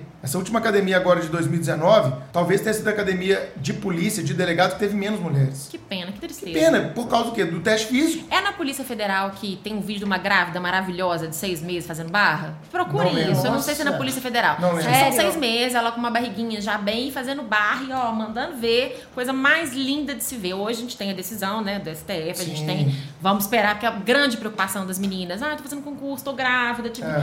dá pra esperar um outro momento. Que bom, já é uma conquista, né? Mas eu tô, eu tô fazendo aqui um manifesto. Que porque, bom, que é, bom. é, é, temos que Reconhecer, as Reconhecer desigualdades, as desigualdades. sem segregação, É, né? porque, a gente pô, precisa entender. Não é, é, colocar a mulher lá pra fazer três abdominais e. Não, Não, dar é, as não é, mesmas não é falar assim, a mulher está dispensada do, do teste físico. E nem alguns homens idiotas já entraram com mandado de segurança querendo fazer o teste da mulher. Né? Ah, já gente, teve é pra isso, cancelar já o mundo, isso. na verdade, É. né? A gente ouve umas Cancela. coisas que assim a gente tem vontade Não, um cara desse tem que ser eliminado do isso aí. psicotécnico, né?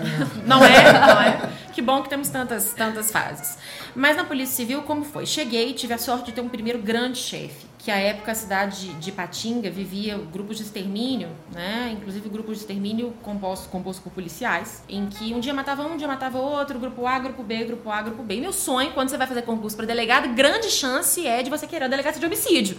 Porque é Ah. o que você viu nos filmes e você acha que você é delegado aqui, fazer CSI, local de crime. é. Curti muito isso, vivi isso demais, fiz muito local de crime de madrugada, fiz isso tudo. E aí pedi, o, o nosso chefe à época regional perguntou quem queria a delegacia de homicídios. E eu levantei a mão, eu e mais duas ou três pessoas, e ele pediu para cada um é, legitimar os argumentos. E eu legitimei meus argumentos, ele me escolheu para esse. Eu e mais um colega, porque tinham que ser dois delegados que não iam dar conta do homicídio lá na cidade. E claro que a primeira coisa que eu ouvi nesse primeiro momento é: claro que ele quis dar chance para ela, né? Lógico, né? Porque por motivos óbvios, mulher, quem sabe.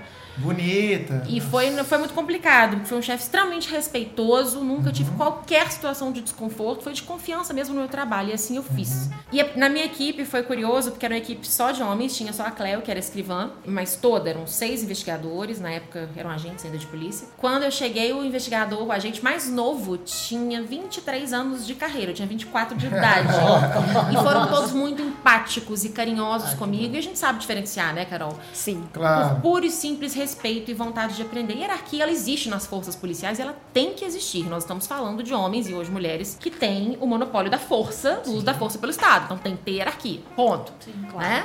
Mas a hierarquia é com base no respeito, não na- no puro discurso de autoridade, que é o que a gente tem visto muito hoje. E aí fui muito respeitada, desenvolvi meu trabalho, vim para Belo Horizonte e vim trabalhar no plantão do adolescente infrator. Meu primeiro episódio, é, mais marcante, foi um dia que foi atípico, muitas viaturas da Polícia Militar foram aparelhadas é, para entregar a ocorrência. Cheguei no plantão, era 7 horas, cheguei 10 para 7. E aí tá várias emissoras de televisão querendo saber o porquê do atraso. E eu calcei ali, fui pra frente da câmera e expliquei, falei das questões estruturais. O governador, na época, viu essa entrevista, gostou e me convidou para ser assessora interinstitucional da Polícia Civil junto à antiga Secretaria de Estado de Defesa Social. Aí, claro que eu fui para lá por alguma razão, né, gente? Não foi por conta de competência, porque talvez eu me expressasse bem aos olhos de alguns, não. Eu fui porque, claro, que tinha alguma coisa ali. né, Por detrás. Por detrás da situação. Foi o primeiro ponto, mas ainda velado. Ninguém chegou pra mim e falou aquilo. A primeira vez que alguém, de fato, hierarquicamente superior e muito superior a mim na polícia, chegou e deu a real do que estava acontecendo, foi uma época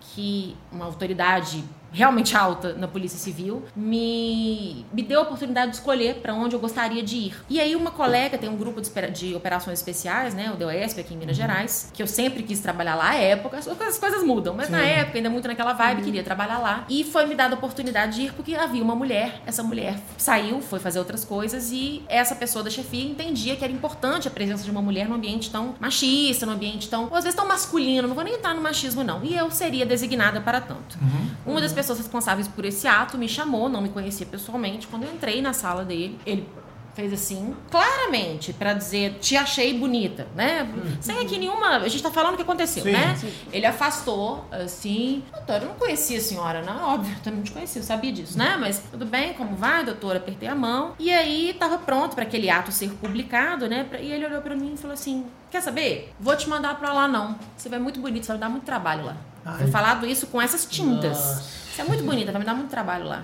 Eu, nessa hora, Passa, sabe como um filme, sua infância toda na cabeça. Aí seu pai te tratando sempre com respeito, com carinho, as referências masculinas que nós temos Sim. e nunca tendo levantado a voz para mim, aquela coisa. Eu, graças a Deus, não precisando daquilo para sobreviver, faria diferença um salário de delegado? Claro que faria. Mas eu poderia reconstruir minha vida. Eu levantei. Isso é insubordinação naquele momento. Eu levantei e falei, doutor, o senhor não precisa falar mais nada, não. Estou à disposição, o senhor me comunique para onde eu tô indo. E levantei, saí, deixei falando sozinho. E aí fiquei chamando no corredor, né, da polícia, indo todo dia, para não fazer nada, assinando ponto direitinho, com todas as funções, até que o meu ato, alguém viu isso tudo, e meu ato foi publicado para outra unidade, né? Porque, uhum. afinal de contas, nessa indisposição, é claro que eu levaria pior. Uhum. Então, foi o primeiro ponto que eu vi e falei assim: caramba, o negócio é feio mesmo, porque até então era velado. Até Sim. então, ah, tá com alguém, ou. Vocês sabem quando que isso diminuiu de verdade? Aí fala, ah, foi, a carreira foi evoluindo, a Elisa foi ficando mais velha, as pessoas foram conhecendo o trabalho. Que curioso, eu me casei como delegado. Ah. Então vejam bem, agora não, agora nós não vamos mais, né? Esse ah, tipo de situação. Será que não é pela sua postura? Bruno, eu naturalmente já sou uma mulher conhece? mais inacessível. É. Por quê? Por uma questão física. Sou uma mulher de quase 1,80m.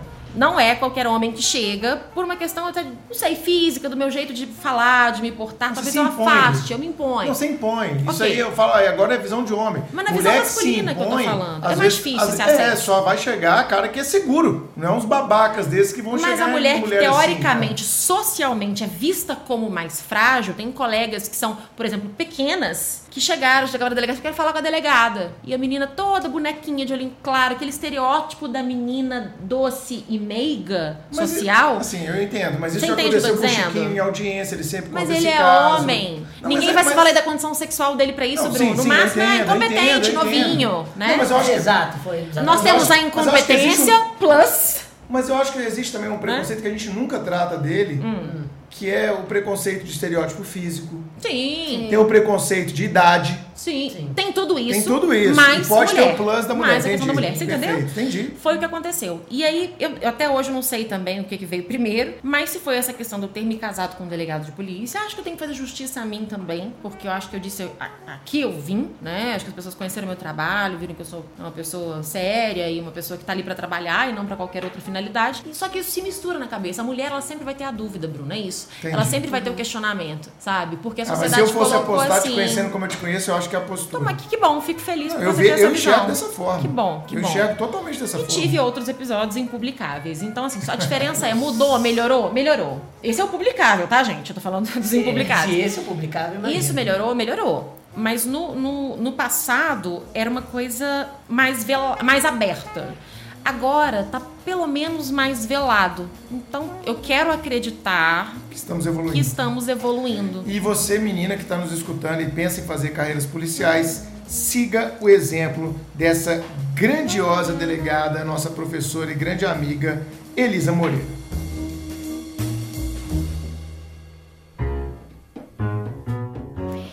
Elisa, atuando como delegada, uhum. você já trabalhou em delegacia de mulheres, já teve contato com mulheres em situação de violência? O que, que você conta pra gente nesse sentido? Carol, você sabe que isso é muito curioso na minha vida. Quando eu tava em Patinga, é, eu fiquei um mês só cobrindo uma colega na delegacia de mulheres, mas não deu tempo de eu entender o que era aquilo. Vindo para Belo Horizonte, eu, em determinada delegacia que eu trabalhava também, um determinado chefe, como castigo, porque eu me posicionava, acho que talvez demais para as opiniões dele.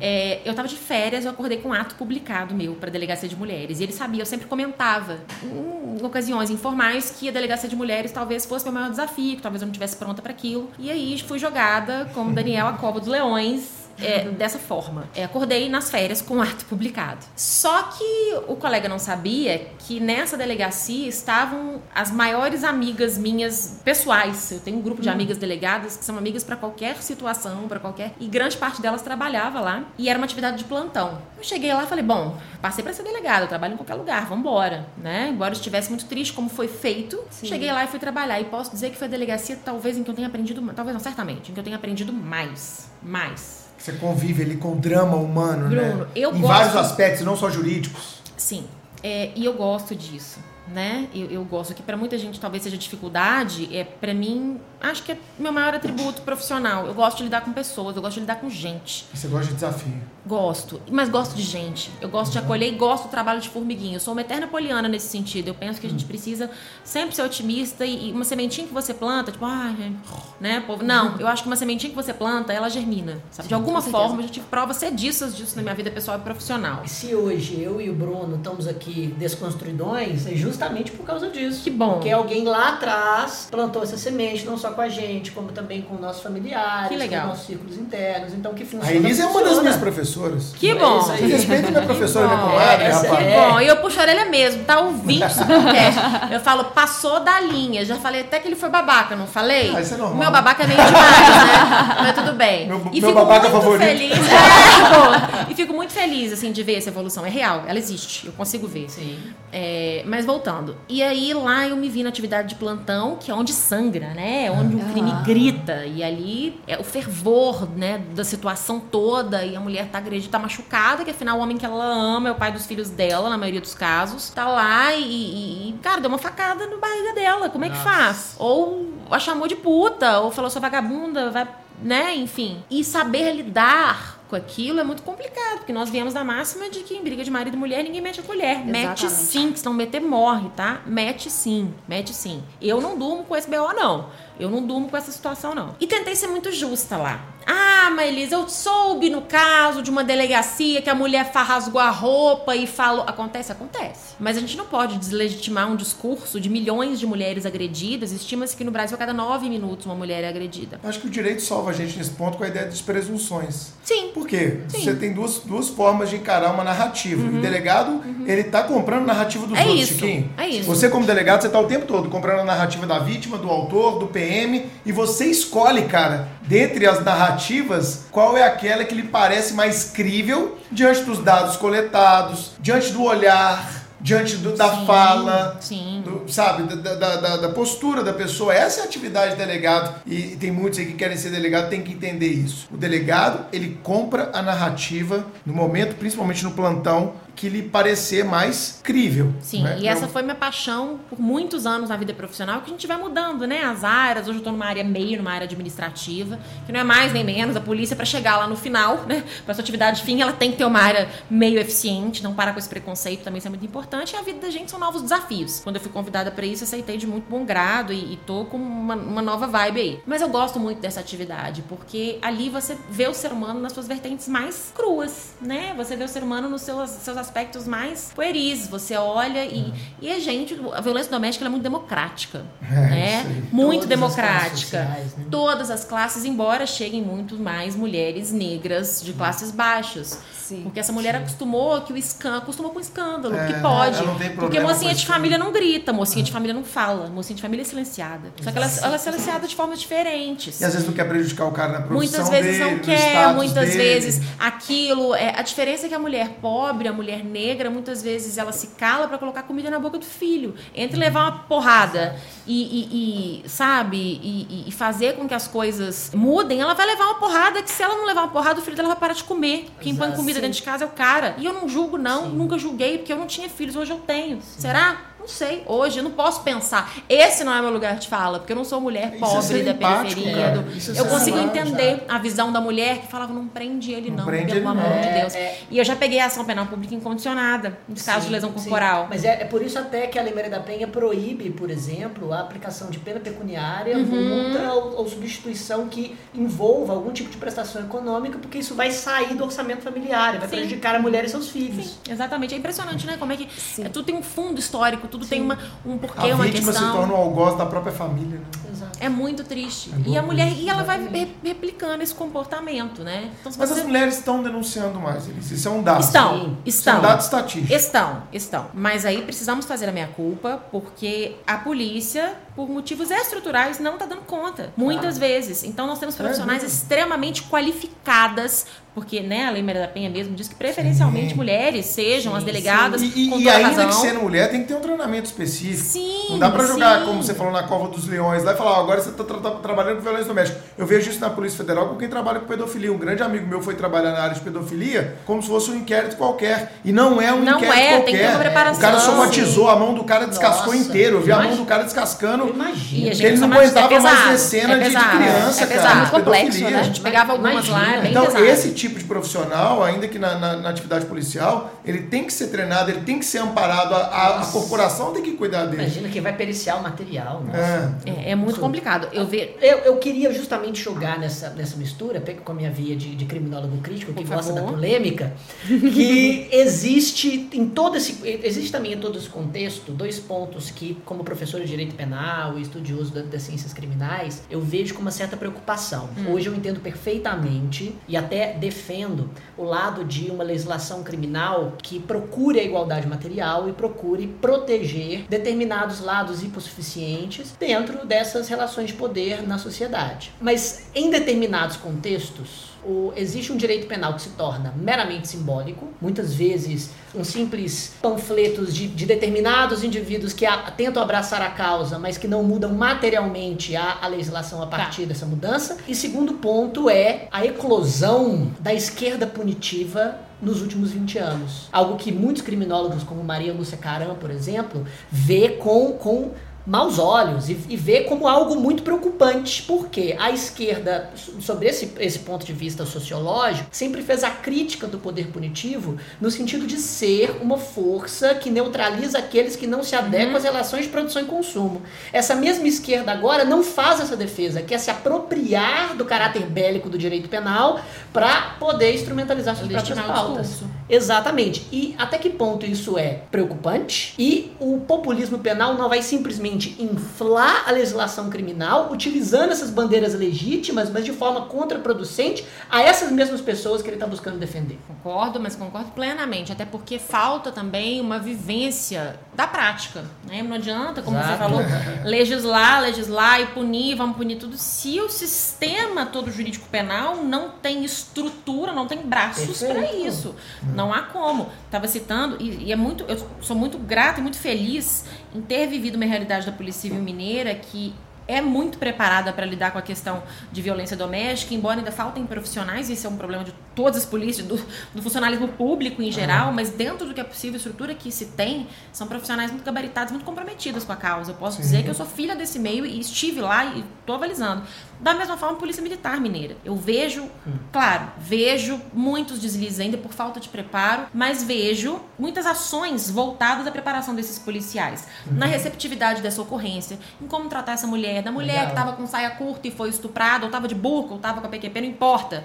Mas isso não é uma questão para ser discutida na hora de um estupro, de uma violência sexual. Não é uma Perfeito, questão. sim. O que sempre foi, ah, mas a senhora tá na rua essa hora, não é uma questão. Isso eu vejo cada vez menos. Então isso é Ótimo. muito Que bom. bacana. Outro dia eu não Mas- lembro, eu juro que eu não lembro, porque a gente viaja muito, mas eu vi uma viatura da Polícia Militar, eu não lembro se foi em Minas, com um adesivo atrás. Na Bahia tem. É na Bahia, então, que eu Né? vi. Na Bahia lá, tem um grupo lá. lindo. Exatamente. Não sei se é uma major. Tava lá agora, né? Eu acho que ela é major. Não, Tem não, mas que, que, a, mas que a tô falando- criadora desse movimento. Mas a viatura da Polícia Específica, Militar sim. específica de proteção à mulher. Eu esqueci o nome. A violência Salvo engano, ela é major legal, legal. máximo. É um projeto muito específico, muito voltado para proteção. São profissionais qualificados para lidar com essa questão Sim, que é mais mesma. sensível, né?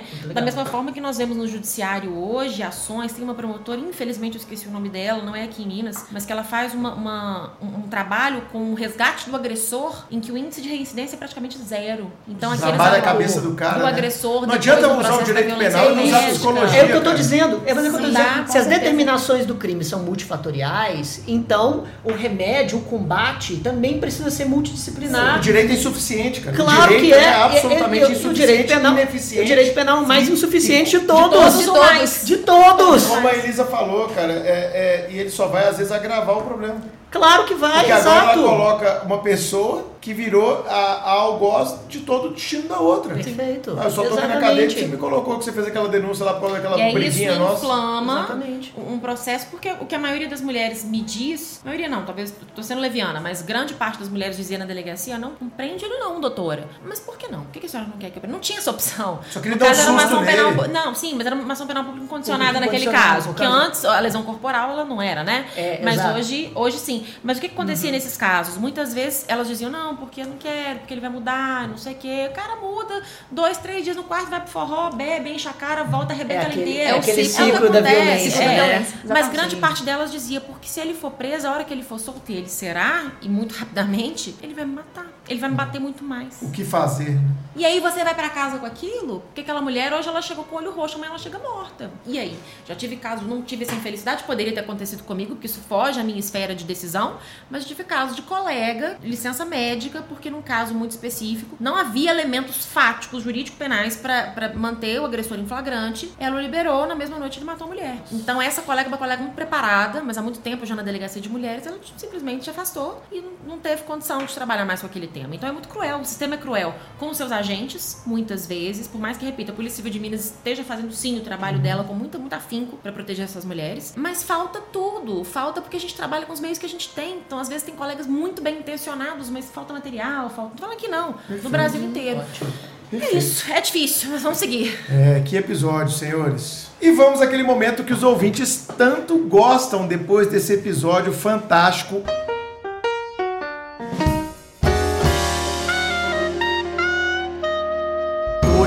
Digo pra vocês, eu aprendi muito. E você, meu amigo Chico? Fantástico mesmo, viu, Bruno? Sen- simplesmente sensacional. O que, que você trouxe de dica suprema pra gente hoje, cara? Pois bem, hoje, hoje eu tô abraçando a polêmica. Eu gosto de ser polêmico. hoje. Só hoje. Excepcionalmente Excepcionalmente hoje. hoje. eu estou abraçando a polêmica em todos os momentos. Então, eu, eu, sinceramente, eu estava em dúvida se eu ia ou não falar desse livro.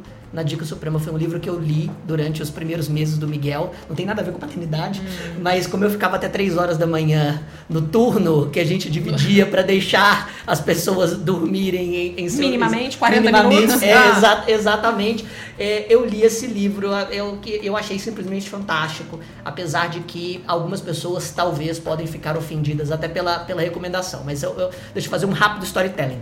O, quando eu li o Michael Sandel, o livro que eu já recomendei aqui chamado Justiça, o que é fazer a coisa certa. Sim, sim, Que ele maravilhoso. fala, né? Exato, de- do utilitarismo, da liberdade, da virtude, como as três vertentes em que você pode ética. observar a justiça, exatamente. É, ele trouxe um argumento no final que, que mexeu muito comigo. Ele, ele, ele, fala, ele falava assim, que é, hoje ah, ah, esses discursos conservadores acabam recobrando argumentos religiosos e muitas vezes quem defende a laicidade do direito basicamente diz que os argumentos religiosos não podem determinar a lei, ou não, ou não poderiam servir de fundamento da norma coercitiva. E o, o que, que ele diz sobre isso? Se aqueles que defendem a laicidade do Estado têm essa postura, eles já perderam a discussão. Porque eles é, é o equivalente a derrubar o rei no xadrez. Porque se você diz que a religião simplesmente não pode ser discutida ou não pode fundamentar a lei, você está se retirando do debate Sim, que está sendo isso monopolizado no pelos religiosos. Não, eu não, não, não cheguei a falar no ar do episódio. No ar, não. A gente falou. Foi por- fora ar? entrelinhas foi fora do ar. Pois bem, aí eu, eu então. Aí, aí ele diz: como, como então tratar é, desse assunto? Bom, ele fala: você precisa descer as premissas do raciocínio religioso. E para isso você precisa estudar religião. Daí eu então fui para o livro Como Jesus se tornou Deus, de Bart D. Ehrman. O Bart ele é um, um teólogo estadunidense que estuda o Novo Testamento há mais ou menos 20 anos e no seu livro ele basicamente traça uma historiografia do cristianismo primitivo, mostrando, eu não vou dar spoiler do livro nem, e nem trazer já mais polêmicos, é, nem, nem trazer muitas polêmicas, mas basicamente dizendo que tudo que a gente entende como absolutamente certo. E, e consolidado no cristianismo não era nem de muito longe unanimidade entre os cristãos primitivos. E os dogmas que hoje seguimos como sendo aquilo que identifica a- as religiões cristãs foram arbitrariamente escolhidos em algum momento por, por determinada força política e, e, e mais. A deitificação de Jesus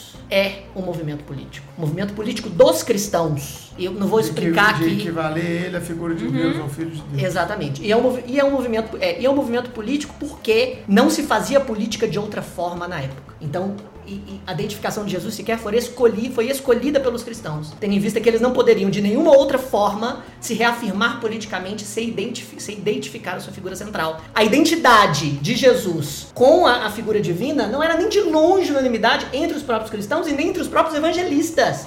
Mas, enfim, senão eu vou ficar aqui uma hora falando sobre isso. Eu já anotei, já quero comprar Como amanhã. Jesus se tornou Deus, Bart D. Ehrman. Já quero Esse é polêmico, cabe um podcast pra ele. Carol, sua dica suprema. Minha dica suprema de hoje é um livro. O livro se chama Quem Tem Medo do Feminismo Negro. Ah, maravilhosa. É de Jamila Ribeiro. Tem que ler, obrigatório. Obrigatório. Ele foi publicado pela Companhia das Letras. E por que é que eu tô indicando esse A livro? Jamila é uma grande ativista, feminista e do Sim. movimento negro também. Grande. Sim, ela é. E o livro é extremamente interessante e eu indico por quê. Se o feminismo passa pela questão da sororidade, de entender outras mulheres, eu não posso falar que sou feminista se eu não entendo a dor da mulher negra. E nesse livro ele trata, ela trata da urgência de conversar com as pessoas e de tratar da pauta do feminismo negro, justamente porque a mulher negra, ela não é colocada, ela não é identificada no feminismo. Porque quando você fala de feminismo, você coloca todas as mulheres no mesmo balaio, como se todas elas tivessem as mesmas dores. É. E não é assim. A gente A tem que fazer os um recortes disso. e é justamente nesse sentido esse livro. É muito Então, É interessante. nome. maravilhoso. É Quem Tem Medo do Feminismo Negro, de Jamila Ribeiro. Rapidinho, curtinho. Sim, curtinho. Rapidinho. Leitura muito boa. Elisa, sua Ah, dica duas. suprema. Pode ser eu como convidada? Não, o convidado tem direito a quantas ele quiser. Ah, então Exato. vamos ficar mais uns 20 minutos aqui que eu tenho algumas coisas, deveres de casa para nós, minas, manos e monas E também, claro. Vamos Minas, lá. manos e minas, monas. manos, manas e monas. As monas cada vez mais aí presentes. Bom, primeiro, quero dois clássicos, na verdade. Primeiro, Metamorfose de Kafka. Ah, claro. Tem tudo. Gente, é muito curto. É muito pequenininho. O livro é muito rápido. É uma Nossa, sentadinha ali no aeroporto. Explica muita coisa da nossa vida, né? É, é, De repente, não Uma vou nem dar spoiler, não tem nem jeito. Mas é um inseto gigante.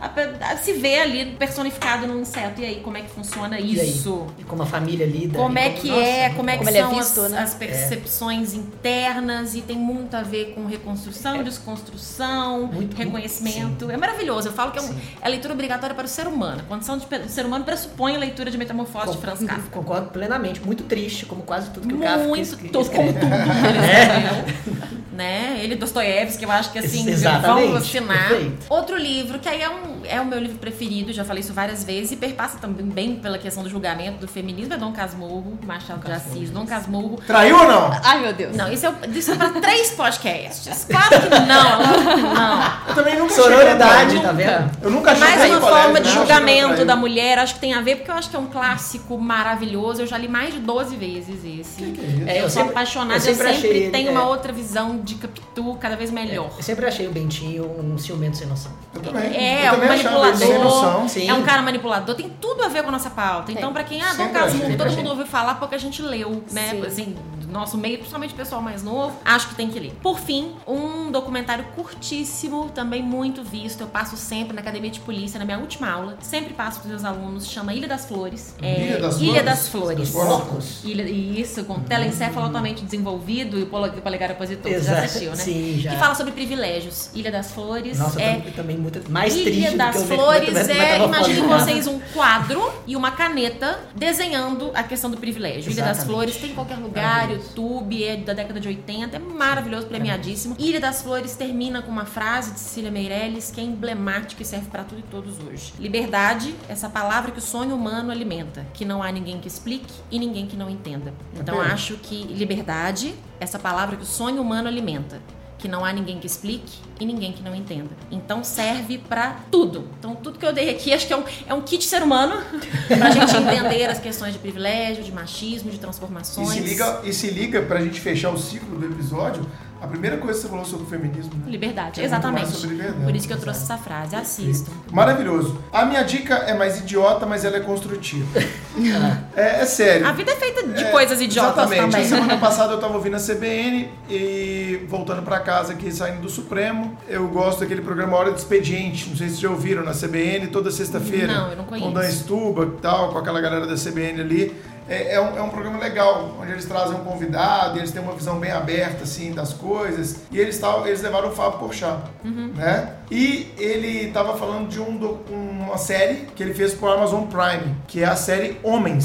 Vocês já assistiram? Não. Não. Assim, é um humor masculino, aquele humor idiota, né? Debbie Lloyd, mas Bruno esse... gosta desse tipo de Eu vou infartar? É Não, Calma, calma. Tem um menino pra criar. Ah. Calma. É, mas a série chama Homens, o texto é dele mesmo. E é uma série onde ele começou a contar alguns casos que aconteceram na série na CBN. E isso que me, me gerou a, a, a atenção. Tipo, um spoiler rápido: um, um marido e uma mulher. A mulher sabe que o cara trai ela pra caramba e de repente ela arruma um amante. E aí ela chega pra ele e fala: Você acha que só você que quer gozar? Tá? Eu também quero gozar. Como é que nós vamos resolver isso? Vamos abrir nosso relacionamento? Então tem esse diálogo, só pra vocês entenderem. É, Tem um fundo ali. Isso. Entendi. E aí tem um chefe que assedia todas as funcionárias, comenta da bunda de todas elas e ele é demitido. Aí no lugar dele entra uma mulher no papel de CEO que faz a mesma coisa só que com os homens. Então às vezes não é sobre homem e mulher, é sobre posição de poder, Acontece comportamento humano, né? Então eu acho que ela essa série, eu não sei se as meninas vão gostar, né? Eu vou infartar, vocês Não, entenderam, não, não, né? não, não, não, não. É porque eu acho que ela é mais didática, você vai achar idiota, porque você já tem todos esses recursos. Entendi. Mas eu acho Talvez que ela pode ser um bom- uma boa iniciação para quem escutou esse podcast e quer questionar certas, certos comportamentos Legal. que você tem a vida inteira. Então, por exemplo, ele vai contratar uma prostituta porque ele está com um problema de impotência e ele desconstrói toda a ideia da, da impotência masculina, que é um dogma para o homem, broxar. Uhum. Então o episódio, os episódios são todos em volta dele, tá broxando e disso ser um problema. E ele vai contratar a prostituta, e ao invés de tratá-la como objeto, ele trata ela como uma psicóloga. E ela passa a ser a psicóloga de vida dele. E ele vê o quanto que aquela mulher é fantástica, genial e etc. Elas relatam muito isso, você sabe, as prostitutas, Exatamente. né? Elas relatam que grande parte das, Que não dos encontros não são sexuais. São encontros Exatamente. psiquiátricos quase, né? Exatamente. É, sim. Então, o episódio ele vai tratar dessa desconstrução do machismo o tempo inteiro. Esse cara é um, é um publicitário que ele começa a questionar as propagandas que ele faz, tratando a mulher como objeto, como a gostosona e etc. E eu não vou dar é, spoiler, mas ele começa todo um processo de questionamento do próprio machismo Ah, eu dele. vou assistir. E ele começa a ver o machismo numa conversa com os colegas, e ele começa a fazer isso que vocês fazem com as meninas. Pô, cara, mas não trata a menina assim não. Pô, mas por que isso? Mas por que aquilo?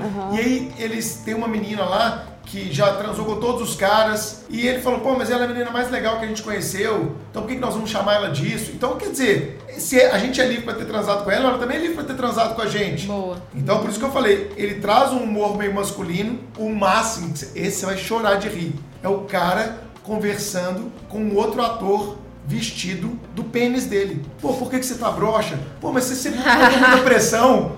Você sempre botou muita pressão. Você merece um pinto melhor que eu. cara, eu, eu, eu voltei, eu falei, não, esse cara não fez é genial. Homens, tá? eu Genial, mas o, é o Pinto questionando o cara sobre o machismo dele. Você acha que eu tenho que performar Legal, bem legal. sempre? Você acha que pegar 10 mulheres por semana é legal? Calma aí e tal. E, e, e, e o cara começa a desconstruir o Pinto. Porque o Pinto que é o machismo, é como se fosse a cabeça de cima com a cabeça de baixo. Cara, é genial. Da- é na um- Amazon Prime? Amazon Prime, Homens. é. Homens. E é do Fábio Porchat com aquela galera. Então é um meio um Globo Filmes, tem hora que é meio bobinho, mas pra quem tá querendo se desconstruir, assista. É uma boa iniciação. É uma boa iniciação. Ótimo. Pra você talvez seja idiota, pra Carol e tal, mas pra homens é uma ótima iniciação, dá uns estalos, mostra comportamentos que a gente naturaliza. Tem vezes que é necessário e ele desenhar. questiona. Várias vezes. É isso, cara. Vezes é Mas a desenhar. intenção dele é essa, eu vou desenhar pros homens que são eternos idiotas, Legal. pegadores, etc. O que que esse comportamento dele pode ser tóxico e etc. Ele coloca o questionamento do que que é gentileza, do que que é abuso de poder econômico. Ele Gente, coloca é, essa tem que vertente. assistir Legal. isso, né? Né? Parece idiota. Ele é um besterol, ele é uma comédia, mas que trata de uma forma muito Te sutil. entrega alguma coisa. Te entrega. Eu assisti Te ele- entregou? Entregou, Que porque, bom. Eu, porque eu assisti ele como até como oficina para esse nosso podcast. né? ele, é, ele é bacana, acho que, acho que os ouvintes vão gostar. Eu até publiquei no meu Instagram na sexta passada: Homens no Amazon Prime. Temos um grandiosíssimo episódio. Foi um episódio fantástico, eu diria um dos melhores que já gravamos no melhor da Podosfera, Melhor da podosfera. que é o Supremo Cast. Chiquinho, você gostou do episódio? Também concordo que foi um dos melhores. Com certeza, agradeço muito a Elisa por essa aula. Aula magna. Superou completamente as minhas expectativas. As minhas também. Você me subestima, Francisco Menezes? Não, Olha aí, ó. Machismo estrutural. Polêmica, polêmica. Chiquinho dos Não. caras mais gentis e inteligentes emocionalmente que eu conheço. Eu tenho, não tenho dúvida. Não, minhas expectativas eram altas e foram superadas. Mas Que essa bom, semana ele é, confessou que ele está com tratamento, ele confessou algumas coisas, vai ser um episódio de podcast também. Ah. Eu confessei o quê? Confessou não confessei no nada. WhatsApp, não confessou, Carol? Olha Confessou sim. Confessou. explanando as É. Confessou. Contando Não. os podres, cara. É, não, não, não. Não, se nada desse. É, Um desabafo. É, transtorno Gente, eu tô tão perdida tá? quanto vocês que estão ouvindo, tá? Então vocês não mais entendendo nada. Tudo bem, vamos lá. Mas você gostou da experiência? Nossa, amei, amei, amei, amei. Promete voltar? Só chamar amanhã. Tem cinco ou seis pautas aqui, né? Mas não quero ser repetitivo, mas fico muito feliz pelo convite, por estar aqui, por tentar levar essa mensagem para as pessoas. Enfim, por falar de algo óbvio. Às vezes as coisas óbvias têm que ser ditas. De né? educar as pessoas, né? Não tem essa pretensão. Mas é, a gente educa. Não tem essa pretensão de verdade. Mas eu, eu, eu gostaria que a mensagem fosse pelo menos um objeto de reflexão de quem nos ouviu. E você bola. pode continuar não concordando, né? Mas agora você tem elementos pra Agora discordar. você tem elementos para discordar. Estou muito feliz, obrigada. Amei, amei a isso, iniciativa a de trazer. Carol pra cá, uma Carol, figura feminina. Tô muito feliz. Vocês já estavam maravilhosos, estava muito bacana. Mas Acompanhei foi não um todos, mas quase dessa. todos. A entrada da Carol foi uma reflexão minha do Chico de falar, cara, a gente tem que trazer uma voz feminina Exato. para esse Uma podcast. grande voz. Nossa, e eu fico muito honrada com isso. De verdade. Obrigada, gente. Amei. Espero que vocês que estão em casa também tenham gostado tanto quanto nós aqui da mesa. Carol, gostou de mais uma participação? Muito. Cada dia mais solta. Cada tô dia mais de ver. solta. Tô mais tranquila hoje, mais né? tranquila. Tô gostando demais de participar. E, gente, essa mulher é mara- maravilhosa. Ah, é. é Meu muito Deus do generosa. céu, uma inspiração, sério, um grande exemplo. Inclusive, eu sou a mais nova aluna de delegado de Polícia Civil do Supremo. Palmas! Claro, com palmas. pós-graduação, inclusive. Muito bom, Carol. Faça como a Carol, se inscreva agora. É. A gente só ganha. A polícia brasileira só ganha com isso. É, e eu quero destacar aqui para finalizar o episódio que a pauta foi construída pela Carol. Parabéns, Lindo, Carol. obrigada. Excelente pauta, viu? Excelente. Eu amei participar dessa, dessa construção da pauta. Tô muito feliz, de verdade. Que bom. Bom, eu espero que você tenha gostado tanto quanto a gente desse episódio e eu espero também que você envie esse episódio para aquelas pessoas que precisam ou querem aprender um pouco mais sobre o feminismo. Você tem a opção de salvar o link do episódio, compartilhar em redes sociais, em grupos de WhatsApp. Como quem não quer nada, naquele grupo de WhatsApp da família conservadora do Norte Minas. Dali, você acha que eu não vou fazer isso? Não me prestigiem, tios e tias. Escutem, ve- veja o que acha. Ainda bem que tá longe do Natal, né? Só vai encontrar em dezembro? Tá Só, ainda bem. Então espero que vocês compartilhem com os amigos que precisam escutar esse episódio. Espero que vocês divulguem também.